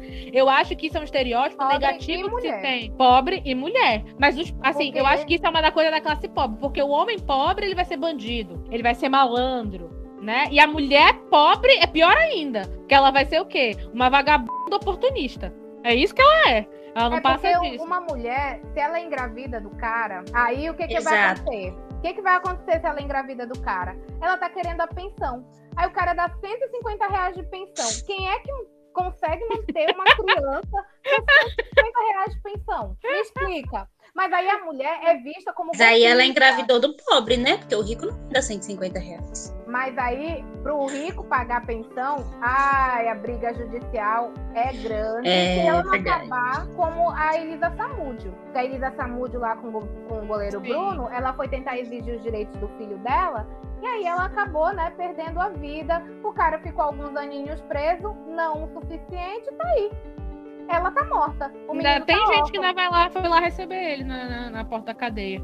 Aos aplausos. Ainda tem gente que acredita que ela tá viva, escondida. Gente, pelo amor de Deus. meu Deus do céu. É muita Sabe, vontade de é- querer passar pano, né? É muita vontade de querer passar pano pro Bruno. E eu acho que é engraçado que as pessoas, é, é, esse estereótipo que a gente está debatendo, ele atribui sempre o mau caratismo ao pobre. O pobre é mau caráter, porque ele tá sempre de olho no que é dos outros. Mas se a gente for parar pra pensar, as pessoas escravizaram a- as outras pessoas para serem ricas. Então o rico daquela época era o verdadeiro mau caráter, porque ele conseguiu a riqueza que ele tinha a custo de matar, explorar outros seres humanos, e isso se reproduz até hoje, porque o trabalhador é explorado praticamente até a morte pelo, pelo dono da empresa, e o cara é rico, mas o cara tá acima de qualquer suspeita. Ele não é colocado como uma pessoa de caráter duvidoso. Por mais que ele lave dinheiro, tenha caixa 2, é um milhão de pessoas pra tentar passar um pano pra ele. Agora, o pobre, se ele roubar um salame, um pão pra ele comer porque ele tá passando fome, ai, olha só que, que não tem vergonha na cara, você não merece segunda chance, você tem que ir pra cadeia, você tem que morrer. Porque você. É porque o pobre é assim, pobre ele tá sempre querendo o caminho mais fácil. Ele não quer saber de trabalhar, quer saber de ganhar dinheiro, não quer saber de trabalhar. É essa visão, e a gente vê que isso foi uma coisa historicamente construída. Porque no Dom Casmurro tá aí da mesma maneira. A gente sempre a gente tá vendo numa obra antiga as pessoas falando das pessoas pobres como sempre oportunistas, né? E o próprio José Dias fala isso da família da Capitu. Tudo bem que o José Dias não é a pessoa mais confiável da história, né? Pra gente, falar, pra gente pegar a, a perspectiva dele. É porque ele é um agregado, como o próprio nome já diz. Mas o José, o José Dias, ele, Ele vê. próprio era um oportunista. É, é, exatamente. Mas ele vê a família da Capitu, que era uma família totalmente normal, até porque o pai dela trabalhava. no- então, tipo assim, não tinha a chance dele querer estar querendo né, pegar uma parcela da fatia do dinheiro deles, porque eles tinham renda própria, mas é, de ver sempre os pobres como aquelas pessoas que querem ser sanguessugas. Eu acho que é isso. E o trabalhador é um sanguessuga, você não quer trabalhar. Nós, os empresários, é que geramos o, o- a renda. Nós é que geramos emprego. Eu pago o salário do funcionário público, nós, os Aham. empresários. Como a gente vê uns e outros falando isso. E nós, que que somos as, as verdadeiras pessoas que sustentamos a, a porcaria desse país aqui, trabalhando, a gente é o parasita. Nós é que somos os parasitas. Agora, a pergunta que eu quero fazer para vocês é a seguinte: o pobre ele é visto como alguém que é o sanguessuga, oportunista, que vai querer se aproveitar. Agora a pergunta é: tá errado? É justo uma família ou um grupo pequenininho ser o grande detentor de uma porrada de dinheiro? A gente tá aqui com a nossa vida limitada, tendo pouco acesso a tudo. A Capitu, por ser mulher, por, por não ter um status social bom, ela não podia estudar por mais que ela quisesse, porque ela era inteligente, ela gostava de, de aprender coisas, ela pediu e foi negado para ela, entendeu? Agora tá errado a Capitu ir lá querer um bom casamento com o Bentinho. O Bentinho era terrível. Eu, eu não sei, assim, é, é muito amor manter uma pessoa. Boy Não, lixo. é muito amor manter uma pessoa do lado do Bentinho. Sinceramente, viu? Porque não, não tem condição. Não tem Ele é uma pessoa péssima. Agora ela tá errada de querer um pouquinho de sossego pra vida dela, financeiramente falando. Então, o pobre ambicioso, o, o pobre ter ambição é errado. Mas o rico ter ambição não é. Eu acho que é engraçado isso. O rico querer ser mais rico do que ele já é, tipo, ele não se contentar com o que ele já tem, que ele já é rico. Mas ele querer mais dinheiro, isso é empreendedorismo, isso é visão de mundo. Olha só, o cara sabe investir o dinheiro dele. O pobre ser ambicioso é um problema. Algumas pessoas, né, vão falar que a, a Capitu tá errada porque ela quis crescer, né, um, um- um conforto em cima do, do dinheiro do cara. Mas a gente tem que levar em consideração que ela não tinha oportunidade porque ela era mulher. Então não tinha como ela falar, olha, eu vou estudar e vou crescer por mim. Porque ela não tinha oportunidade, ela até queria, mas ela não conseguia. Mesmo se ela tivesse pedido pro Bentinho ensinar latim pra ela, ele não teria ensinado. Mesmo sendo o amicíssimo dela, ela vizinho, amigo de infância, ele não teria ensinado. Eu realmente acredito que ela não queria real- é, um conforto, ela não casou por interesse, eu acho que ela gostava dele de verdade, porque pra aguentar aquele cara só tendo amor. Nem interesse, Mas não, aguentava. Claro, mas era o que eu tava. Eu tava. Outro dia eu discuti isso um pouco antes com a, com a Will, que é o seguinte. Agora eu faço a pergunta pra quem tá nos ouvindo. Você vai casar?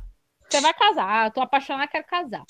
Você vai casar sem pensar na parte financeira? Ah, eu e você não temos onde morar, eu e você não temos emprego, mas a gente vai casar.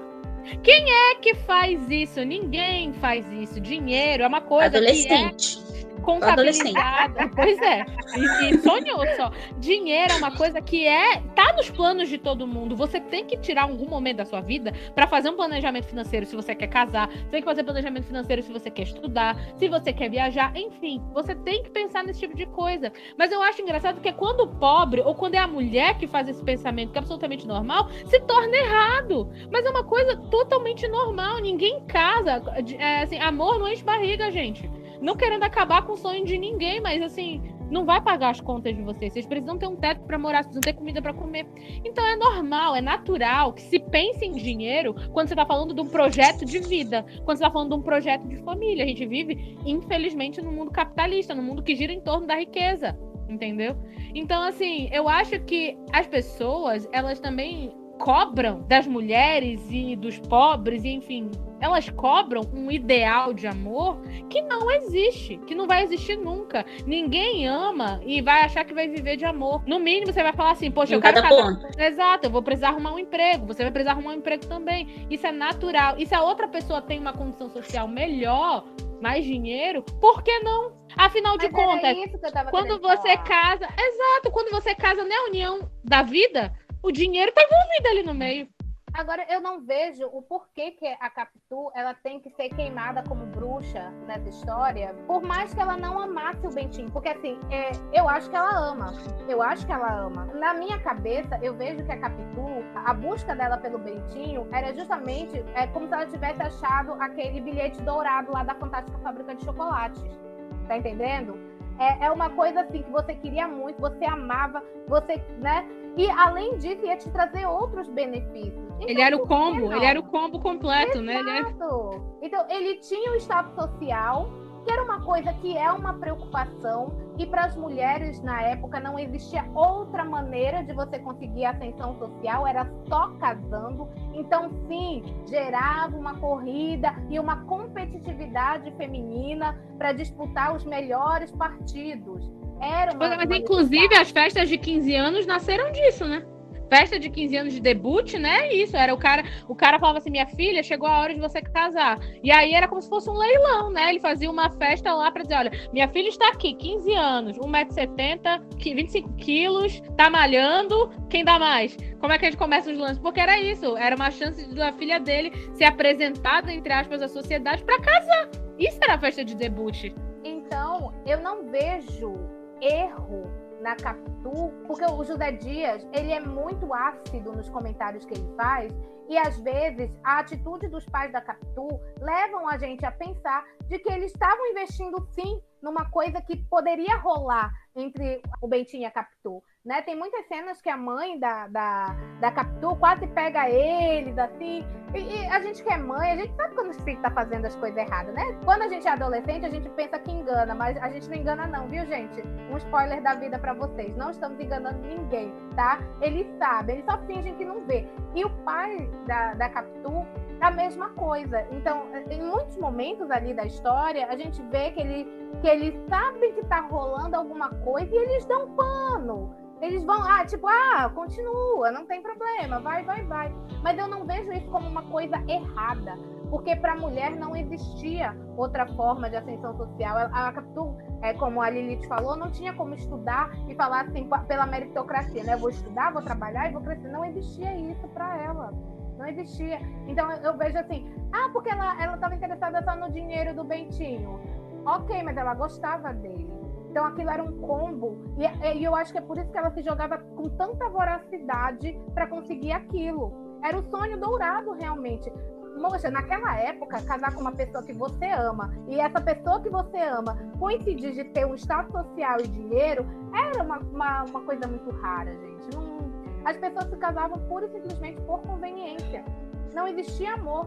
Essa ideia de amor romântico, ela, ela é bem recente até na história da humanidade. Por séculos e séculos e séculos, sempre se casou por um interesse, por uma. O casamento, uma... na verdade, era uma empresa, né? As pessoas tinham um olhar corporativista em cima do casamento, né? Associações é. vantajosas. Mas aqui a gente, no século XXI, não pode falar nada, porque existe um aplicativo aí que chama Meu Patrocínio. Quer falar do que da Capitu?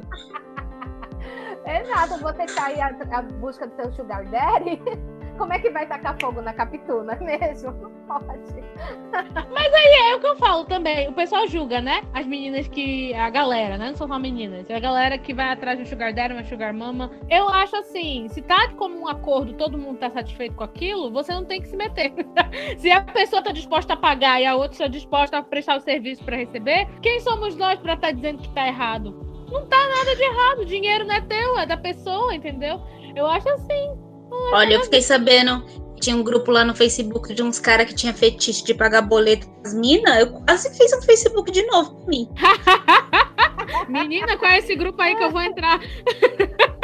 É, eu vi a notícia. É sério isso? Eu quero. Sério, procura lá. Mas assim, pelo que eu vi, não é boletim, não. É boletinho só, mas já dá um alívio, né? Com certeza. Ah, às vezes a gente quer um vinho, um lanche, entendeu? Aí, pô, já tá, já tá valendo. Eu vi uma notícia sobre isso. É um fetiche que algumas pessoas têm de pagar coisas para os outros.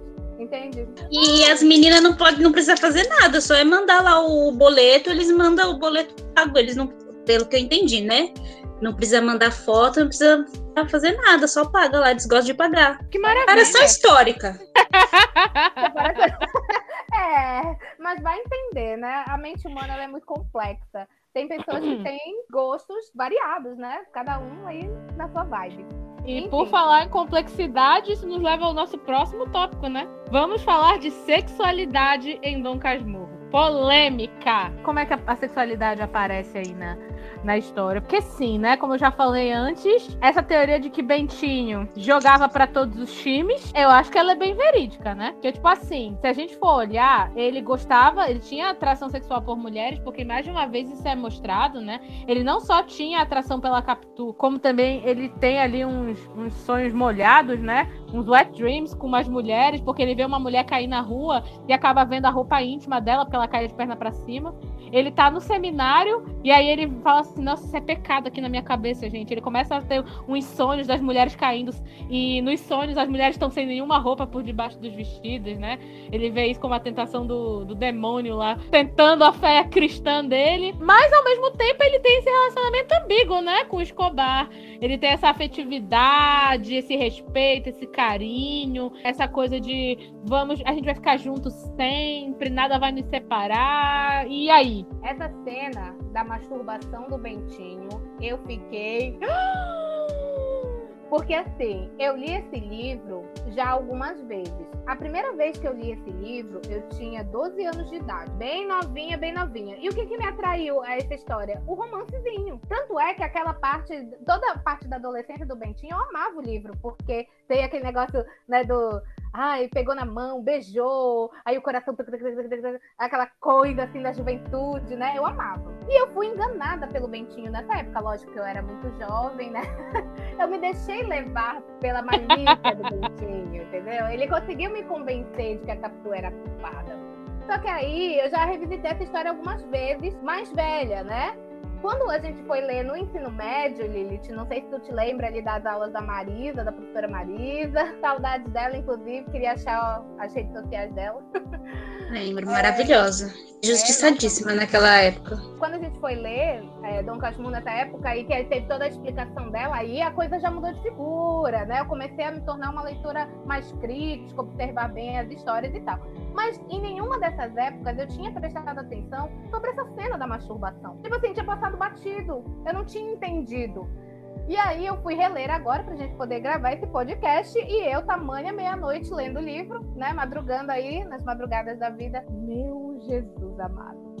E isso ele tava num quarto compartilhado do seminário, tá? Vale dizer. Ele tava lá deitado do lado dos amigos dele, e aí ele disse que depois de um tempo, pra ele lidar com esse, com esse pecado, ele parou de tentar tirar. Tipo assim, quanto mais ele resistia ao pensamento, mais o pensamento das pernas abertas das mulheres vinha. Então ele falou assim que ele começou a, a evocar os pensamentos, para os pensamentos virem na cabeça dele, que era pra ele viver aquilo ali de uma vez. Uma vez que ele vivesse, o pecado ia sair dele, e a santidade ia voltar. Traduzindo, ele começou a fantasiar mesmo, ele parou de tentar resistir, começou a fantasiar lá dentro do seminário, do lado dos colegas. Essa noite deve ter sido tensa. Eu amei esse negócio do Bentinho, de pecar pra voltar a ser santo. Eu achei maravilhoso.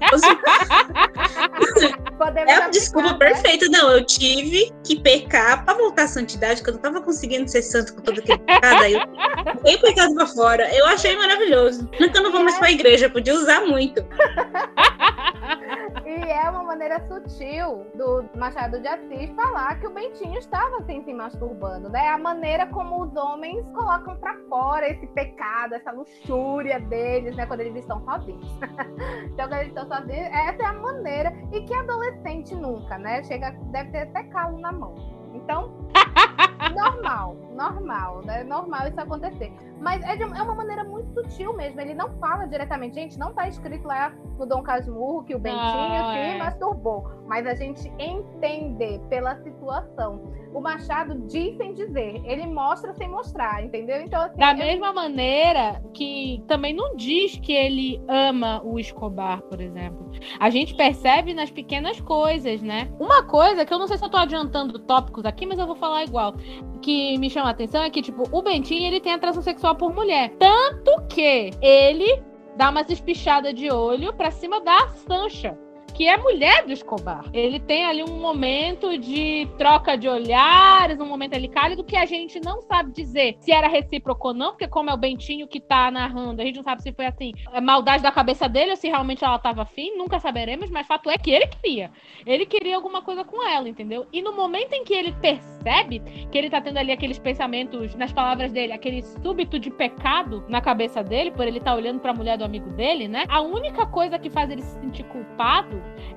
é quando ele pensa no Escobar. Ele não se sente culpado em momento nenhum por estar traindo a confiança da Capitu, por exemplo. Ah, eu vou pensar nos sentimentos da Capitu. Se a Capitu perceber que eu tô aqui pensando, né, em sexo com a amiga dela, a melhor amiga dela, ele não pensa na Capitu em momento nenhum. Só o que ele consegue pensar é: eu estou traindo a confiança do Escobar. E isso, pra mim, mostra uma diferença gritante entre a atração sexual que ele tem pelas mulheres e o amor que ele tem pelo Escobar. Porque amar, gente, na minha opinião, ele ama é o Escobar. Não é a Capitu, não é a Sancha. As mulheres, elas evocam, né, aquele erotismo sexual nele. Mas amor, respeito, afeição é do Escobar. Então, tipo assim, É, a gente teve uma pré-discussão sobre esse tópico e a gente discutiu ferrenhamente. Só que aqui no, no podcast a gente se comporta, né? Quando o microfone não tá ligado, aí é outra história. Mas assim, vamos lá, vamos ver se o meu pensamento ele fica claro. E eu, eu tentei explicar isso pra Jack, mas eu não sei se eu fui completamente clara naquilo que eu tava falando. Mas vamos lá, vamos tentar. É o seguinte, eu acho que sim, que o Bentinho amava, amava com A maiúsculo o Escobar. Só que eu não sei dizer até que ponto isso seria sexual ou não, por causa da seguinte coisa. Na época em que a história é narrada, os homens, eles se relacionavam afetivamente com os outros homens. Isso é, é, até ressurgiu essa discussão e essa fala com a história do Big Brother. Isso daí é um resquício do que a gente fala do machismo, né? Porque os homens, eles olham para as mulheres como seres inferiores. Então, a mulher ela não é digna de entender aquilo que eu estou sentindo. Na verdade, ela tem que estar ali para me servir. né, ela é minha esposa, então ela tem que estar ali para me servir. Então, eu acho que é justamente por isso que nessa hora ele pensa no Escobar. Porque o cara, ele só respeita outros caras, ele não respeita as mulheres. Então, o fato dele machucar a Capitu, whatever, tanto faz. Tanto é que o Escobar teve amantes, isso também é dito no livro, e a Sancha perdoou. Né? Teve, ele teve relacionamentos fora do casamento, e a Sancha perdoou, porque ela é esposa, ela é mulher, ela perdoou. Mas assim, os homens daquela época, eles, vou nem dizer naquela época, fica difícil a gente dizer naquela época, a gente queria que fosse só naquela época, mas não é. A cultura masculina, ela é voltada para si. Então, os homens eles só respeitam outros homens, os homens só amam outros homens. Agora, sexualmente falando, eles se é, relacionam com mulheres. Se a gente transportasse a obra de época, talvez. Broderagem. É, a broderagem. Se a gente transportasse para hoje em dia, talvez o interesse do, do Bentinho extrapolasse para a área sexual. Eu não estou dizendo que não, não estou dizendo que a homossexualidade é uma coisa só de agora, da modernidade, e que antigamente não existia homossexual. Não é isso. Mas é porque toda a sociedade daquela época ela era construída com base no masculino. Então, os homens eles se respeitavam, se amavam, se cuidavam, se protegiam. Tanto é que é, é, essa união masculina é até hoje. Se o cara tá traindo a esposa e ela liga pro amigo para saber onde o cara tá, ele diz, ele tá aqui. Ele mente. Ele nem pergunta pro amigo dele se o amigo tá, se o amigo não tá e tal, não sei o quê. Não, ele mente, porque ele sabe que o amigo deve estar tá aprontando, então ele vai, vai digamos assim, cobrir a, a, a, o amigo dele para que o amigo dele não se entre em problema no casamento verdade, essa coisa que tu falou é a cultura masculinista, não é nem machismo, porque o machismo é um pouquinho diferente, né? Que dizem que é em relação à mulher, né? É mais essa coisa que o masculinismo é esse cultuamento do masculino, do homem, né? Então, tipo assim, tem um filme que eu também já recomendei pra, pra Will e agora vou recomendar para quem tiver, todo mundo estiver ouvindo a gente, que chama Maurice, que é um filme antigo, tem no YouTube, inclusive, gente. É, conta a história de um cara que ele é homossexual, e isso na, na Inglaterra da Revolução Industrial. Então, tipo assim, não era. Isso era considerado até crime na época lá na Inglaterra, ser homossexual, né? E aí ele se apaixona por um amigo dele de faculdade. É comum você morar dentro das universidades, né? Em dormitórios, ele vai morar lá na universidade, conhece outro cara e se apaixona. E o cara se apaixona por ele também. E aí eles começam um relacionamento amoroso, mas o, o curioso do relacionamento amoroso deles é o seguinte: eles não podem ter contato físico. Eles não podem se beijar, eles não podem, entendeu? Porque o namorado dele fala o seguinte para ele, que o amor entre homens é a forma mais pura de amor que tem, porque é o amor verdadeiro, é um amor que é, eles nunca teriam por uma mulher. Então esse amor, ele tem que ser ideal, então ele tem que ser um amor platônico. Ele não pode ser corrompido pelas, pelas interações carnais, entendeu? A interação carnal, nesse caso, ela é um instinto vil, é um instinto baixo. Isso você reserva para as mulheres, que não são o teu objeto de afeição, elas são objetos dessas, desses instintos carnais que não são a tua parte racional. O amor por escolha, que é aquele amor que você racionaliza, que você sente, que você tem consciência que você escolhe para sua vida, você reserva para outros homens. Então, o amor entre homens tem que ser um amor platônico e o amor com as mulheres, amor não, a relação com as mulheres pode ser uma relação física a relação física entre homens, ela, digamos assim, ela estaria diminuindo a magnitude daquela relação que é tão bonita entre eles. Então, eles passam um tempão, entre aspas, sendo um casal, porque era tudo no sigilo, né? Sigilosa, era tudo no sigilo que ninguém podia saber, mas eles tinham esse relacionamento em que eles diziam assim um pro outro, eu te amo e tal. Só que chega um ponto da história em que um deles se vê pressionado pelo exterior da sociedade, né? Naquela, na, na época, inclusive, do Dom Casmurro, o, você tinha que casar. Em algum momento da sua vida, se você era de uma família boa, você tinha que casar. Era quase obrigatório. Você não podia ficar pra titia, você tinha que dar continuidade na família. E aí ele acaba tendo que casar com uma mulher né? O namorado dele casa com uma mulher e aí depois que o namorado dele casa, que ele fala assim, bom, essa é a vida que a sociedade diz que a gente tem que ter, ele ainda quer que o menino lá, o protagonista, o Maurice, continue frequentando a casa dele como um amigo.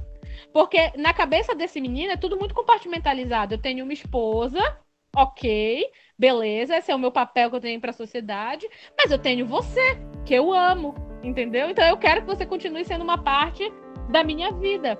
E aí eu acho que talvez isso que a Will explicou seja exatamente o que está acontecendo aqui também no Dom Casmurro, né? Eles entendem que a expressão sexual ela é uma coisa menor. Isso eles reservam para as mulheres que não são dignas, digamos assim, né? E o amor mesmo, aquela coisa ideal do amor, é, o amor platônico é reservado entre os homens. E esse amor platônico ele envolve tudo do relacionamento amoroso: respeito, cumplicidade, lealdade, né? Tudo isso que a gente espera de um amor ideal. Eu entendo o que tu tá falando, assim, mas o, o que eu penso é o seguinte: que no caso específico do Dom Casmurro, eu não acho que tenha ficado tão platônico assim. Eu acho que as coisas acabaram tomando até um viés um pouco mais físico, porque a gente tem cenas de interação íntima, não explícita, obviamente, mas de interação íntima física entre eles. Então, me parece que, de maneira muito sutil, dava para mostrar que aquilo ali extrapolou um pouco esse limite do amor puro. Como tu falou, talvez se fosse uma obra mais contemporânea, a gente realmente teria o, o, o vamos ver até o finalmente entre eles dois, assim. Mas eu, eu, eu concordo. Não, eu ia falar que ia ter o banheirão.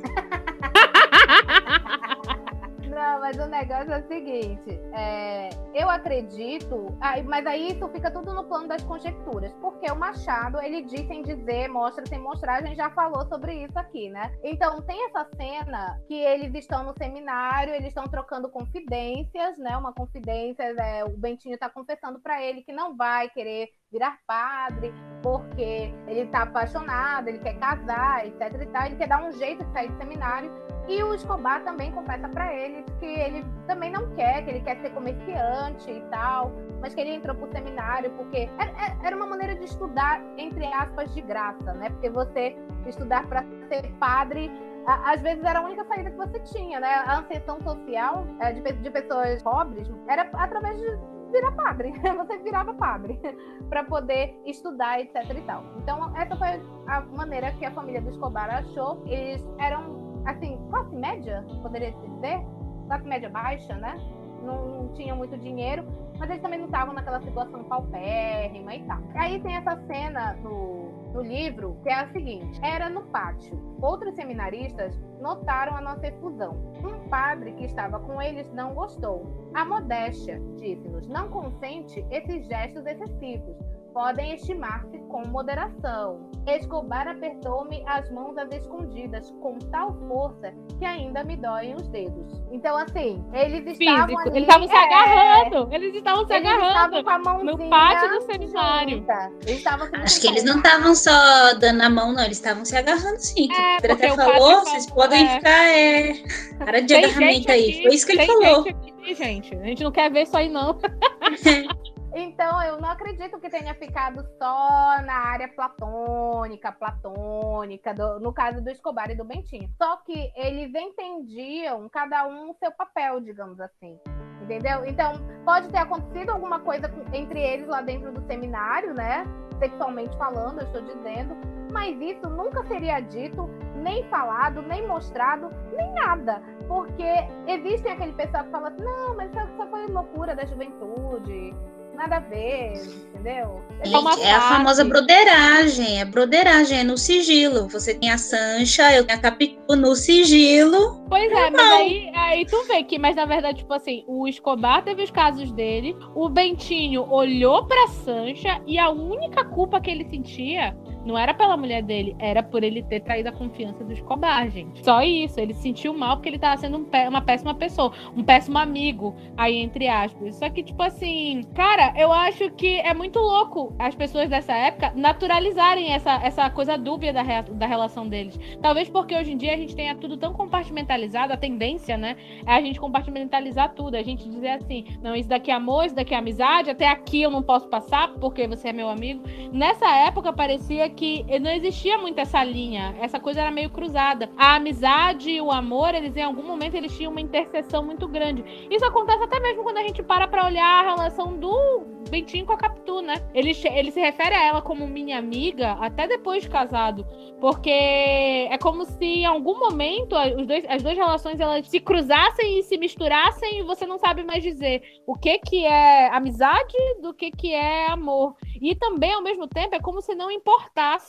E o que eu acho mais louco, porque a gente espera que nessa época as coisas fossem mais caretas em relação ao que é hoje. Tanto que as pessoas hoje dá um bug na cabeça das pessoas quando elas pensam em trisal, em relacionamento aberto. Muita gente não consegue entender a dinâmica, né? Porque tá acostumado naquela coisa fechada. E naquela época, onde em teoria era mais tradicional, onde você tinha aquela coisa do homem, a mulher, o casamento, os filhinhos, se tinha essa fluidez dos relacionamentos sendo naturalizado mais do que hoje. Tudo bem que eram as escondidas, mas mais do que hoje, entendeu? Então eu fico. Isso me dá um certo nó na cabeça quando eu paro pra pensar. Mas isso que você falou dele achar tá mais, né, como o ouvido dele tá respeitando o Escobar, é o famoso caso de macho defendendo macho. Tanto que no caso lá do Whindersson Nunes, da, Nunes e da Luísa Sonza, todos os machos que nem conhecem o Whindersson Nunes, não é amigo dele, foi lá dar dislike no vídeo só porque ela possivelmente traiu o cara. Não conhece, mas vai lá defender o macho.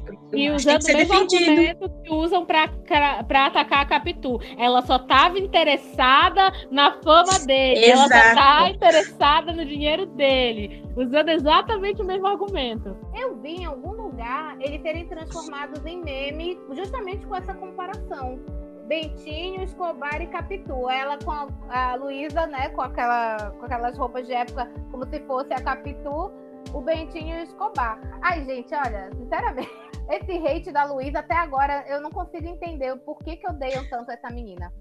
Mas ela toma hate muito antes, desde quando ela começou a namorar por causa do alpinismo social. Porque desde lá do começo eles disseram que ela tava com ele só porque ela queria crescer. viu?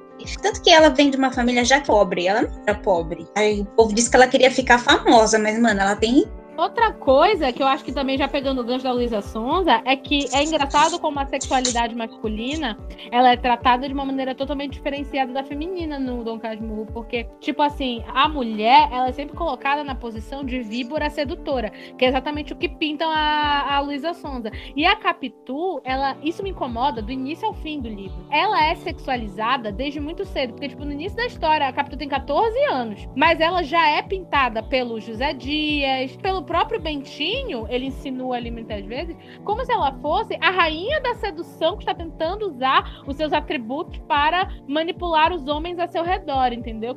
Isso é uma coisa que eu acho que é muito louca, principalmente porque na verdade corrobora uma coisa que a gente já fala e que muita gente diz que é mimimi, que as mulheres, elas são, entre aspas, as pessoas dizem assim, a mulher amadurece mais cedo. A mulher não amadurece mais cedo, cara. Ela só é sexualizada desde cedo. E isso acontece com a Capitu. E isso me gerou incômodo do início ao fim. Porque dão essa carapuça de sedutora pra uma menina de 14 anos. Uma menina de 14 anos, ela não tem ainda, ainda mais naquela época onde as meninas eram praticamente trancafiadas dentro de casa, não podia sair pra canto nenhum, porque para não ficarem mal faladas, elas não têm condição de entender de jogo de sedução, gente. Então, eu vi um vídeo de um cara que ele tava fazendo a resenha do Dom Casmurro, em que ele chega a insinuar que a cena do primeiro beijo do casal foi de caso pensado da Capitu. A Capitu teria beijado o Bentinho numa tentativa de usar os seus atributos de sedu- de sedução para fazer com que o Bentinho se sentisse mais encorajado a pressionar o José Dias a falar com a mãe dele. Porque Ele pediu ajuda pro José Dias para intervir, né, com a mãe dele para que ele não fosse pro seminário. E o cara disse que a Capitu teria feito isso usando o jogo de sedução dela para tentar estimular o Bentinho a pressionar mais ele. Eu fiquei, cara, é o primeiro beijo, tanto da Capitu quanto do Bentinho. Os dois estão desconcertados. É o primeiro beijo de dois adolescentes. Não tem nada de, de manipulação nesse momento. E o próprio Bentinho, ele atribui essa coisa meio raposa, astuta, sedutora a Capitu, à medida que ela vai crescendo. Então, quando ele vai pro seminário e ele volta para passar algum tempo em casa e ele vê que o corpo dela mudou, que ela tá mais cheia de curvas, ele atribui ela a, a atitudes mais mulheres, digamos assim. Então ela tá mais mulher na cabeça dele. E quando ele diz mais mulher, ele também tá querendo dizer que ela tá mais dona de si e, consequentemente, ela usa mais esses atributos físicos dela para tentar chamar a atenção dos outros homens. Isso também é uma das raízes do ciúme doentio que ele tem por ela. E eu fiz um contraponto, assim, pessoal, quando eu li essa parte do livro, porque eu tive uma relação muito tóxica com o meu corpo ao longo da minha vida, principalmente porque eu fui sexualizada muito cedo. Porque, como eu menstruei muito cedo, eu comecei a criar corpo e curvas. Eu menstruei com 9 anos. Tanto que eu não cresci, né? Eu sou pequena. E aí eu comecei a criar curvas e tal muito cedo, antes da maioria das meninas da minha idade, na época. Porque hoje em dia esses meninos são tudo grande, comprido, com 6 anos de idade, né? Na minha época não era assim. E aí eu lembro que, como tipo assim, eu tenho seio grandes, as pessoas diziam para mim, eu tinha, eu tinha 10 anos de idade, eu já tinha seio. Aí as pessoas diziam: "Olha só o tamanho do peito dela, essa daí deve se agarrar pouco, essa daí vai ser danadinha, né? Essa daí deve se amassar. O peito dela tá crescendo de tanto que apertam, né? Ela deve se, se pegar com os garotos". E não começaram a atribuir características sexuais ao meu corpo quando eu tinha 10, 11, 12 anos de idade começaram a atribuir um aspecto sedutor a mim. Eu era uma criança e isso fez com que eu tivesse vergonha do meu corpo e eu tive uma relação super negativa com as mudanças que o meu corpo sofreu depois disso. Então, quando eu vi a Capitu sendo sexualizada por todos os homens, quando ela ainda tinha 14 anos e colocado essa figura de sedutora, de femme fatale, só pelo fato dela estar criando curvas, que é uma coisa biológica, natural, que você não controla, mas já atribuem como se fosse assim: ah, ela escolheu ter o peito grande, ela tem o peitão é porque ela é uma safada. Isso aí deve ser uma safada, gostar de dar pra todo mundo. Entendeu? Não fui eu que escolhi ter esse corpo. Entendeu? E esse corpo não, não. O meu corpo não atribui características do meu caráter ou das minhas escolhas. Então, tipo, eu achei isso muito louco. E eu fico chateada porque todo mundo que faz análise desse livro dá essa mesma pinta pra Capitu. Sempre todo mundo fala da Capitu como essa menina Mas sedutora, enfim. Isso é resultado da, da própria fala do Bentinho. Porque isso foi uma coisa que eu quis também, é, quando a gente estava fazendo a montagem do roteiro, eu te falei.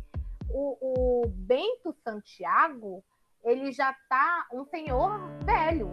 Ele já viveu tudo isso. Então, quando ele tá. Seria muito diferente ter o relato dele de 15 anos com o relato dele agora.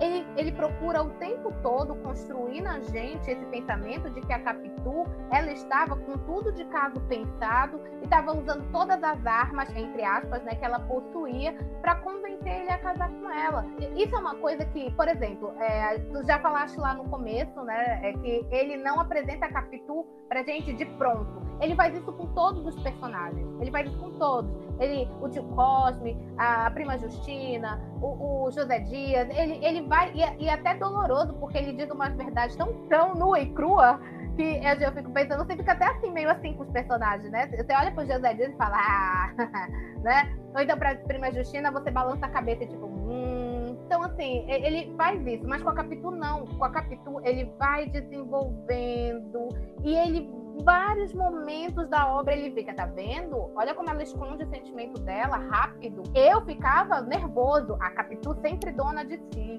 Ela sempre estava ali por cima da carne seca, entendeu? Ela, eles eram sempre quase pegos em, em flagrante. A Capitu sempre dava um jeito de, de contornar a história. E ele não, ele ficava com aquela cara de parado e tal, não sei o quê.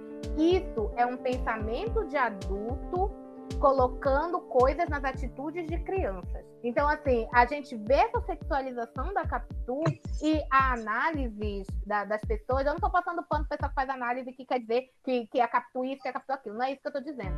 Mas como o narrador é o Bentinho, a gente se sente muito influenciado pelo que ele fala. Então, há momentos na obra em que você realmente fica na dúvida até que ponto o sentimento dela era verdadeiro não era, até que ponto que, que, ela, que ela jogou, se ela não jogou, se ela fez, se ela não fez. E isso é uma coisa da obra. E o Machado, gente, ele queria era isso mesmo, ele não torcia nem pelo lado A, nem pelo lado B, ele queria era treta. Ele torcia era pela treta. Ele deixou a obra em aberto. É uma história em aberto, a gente não tem como saber. A gente vai buscar indícios, vai tentar estudar, vai falar, mas não tem como saber. Então, essa sexualização da, da Capitu é o Bento Santiago velho colocando todos esses atributos, vendo maldade, vendo malícia nas atitudes da Capitu de 14 anos. Ei, Sil, é você. Você mesmo que tá ouvindo a gente. Eu sou a Carol Will e estou passando só pra avisar que ainda não acabou. Se liga aí. Aquela cena em que a Capitu olha pro cara que tá passando a cavalo. Me diz se esse menino não tinha problema. A cena, a cena que ela mostra o ombro, que ela, que ela mostra o braço lá no baile, e aí ele diz que isso é indecência. E aí ele até meio que dá, meio que dá uma explicação assim, ah, uma semelhança vinda de Deus, né? Deus quis essa semelhança, tanto que a filha dele era muito amiga da Capitu e ele associava a essa semelhança com a mãe e tal, a mãe que já era falecida. Fora que esse argumento da lágrima não tem absolutamente nada a ver, né? O amigo deles, nenhum, que frequentava a casa deles, que era o, o marido da melhor amiga dele, tava sempre junto, aí ele morre e não pode ficar triste. Tem que manter a pose. Tem Viu só? Então fica ligado pra não perder a parte 2 desse episódio. Vem ler Mundo da Fundos com a gente. É uma cilada.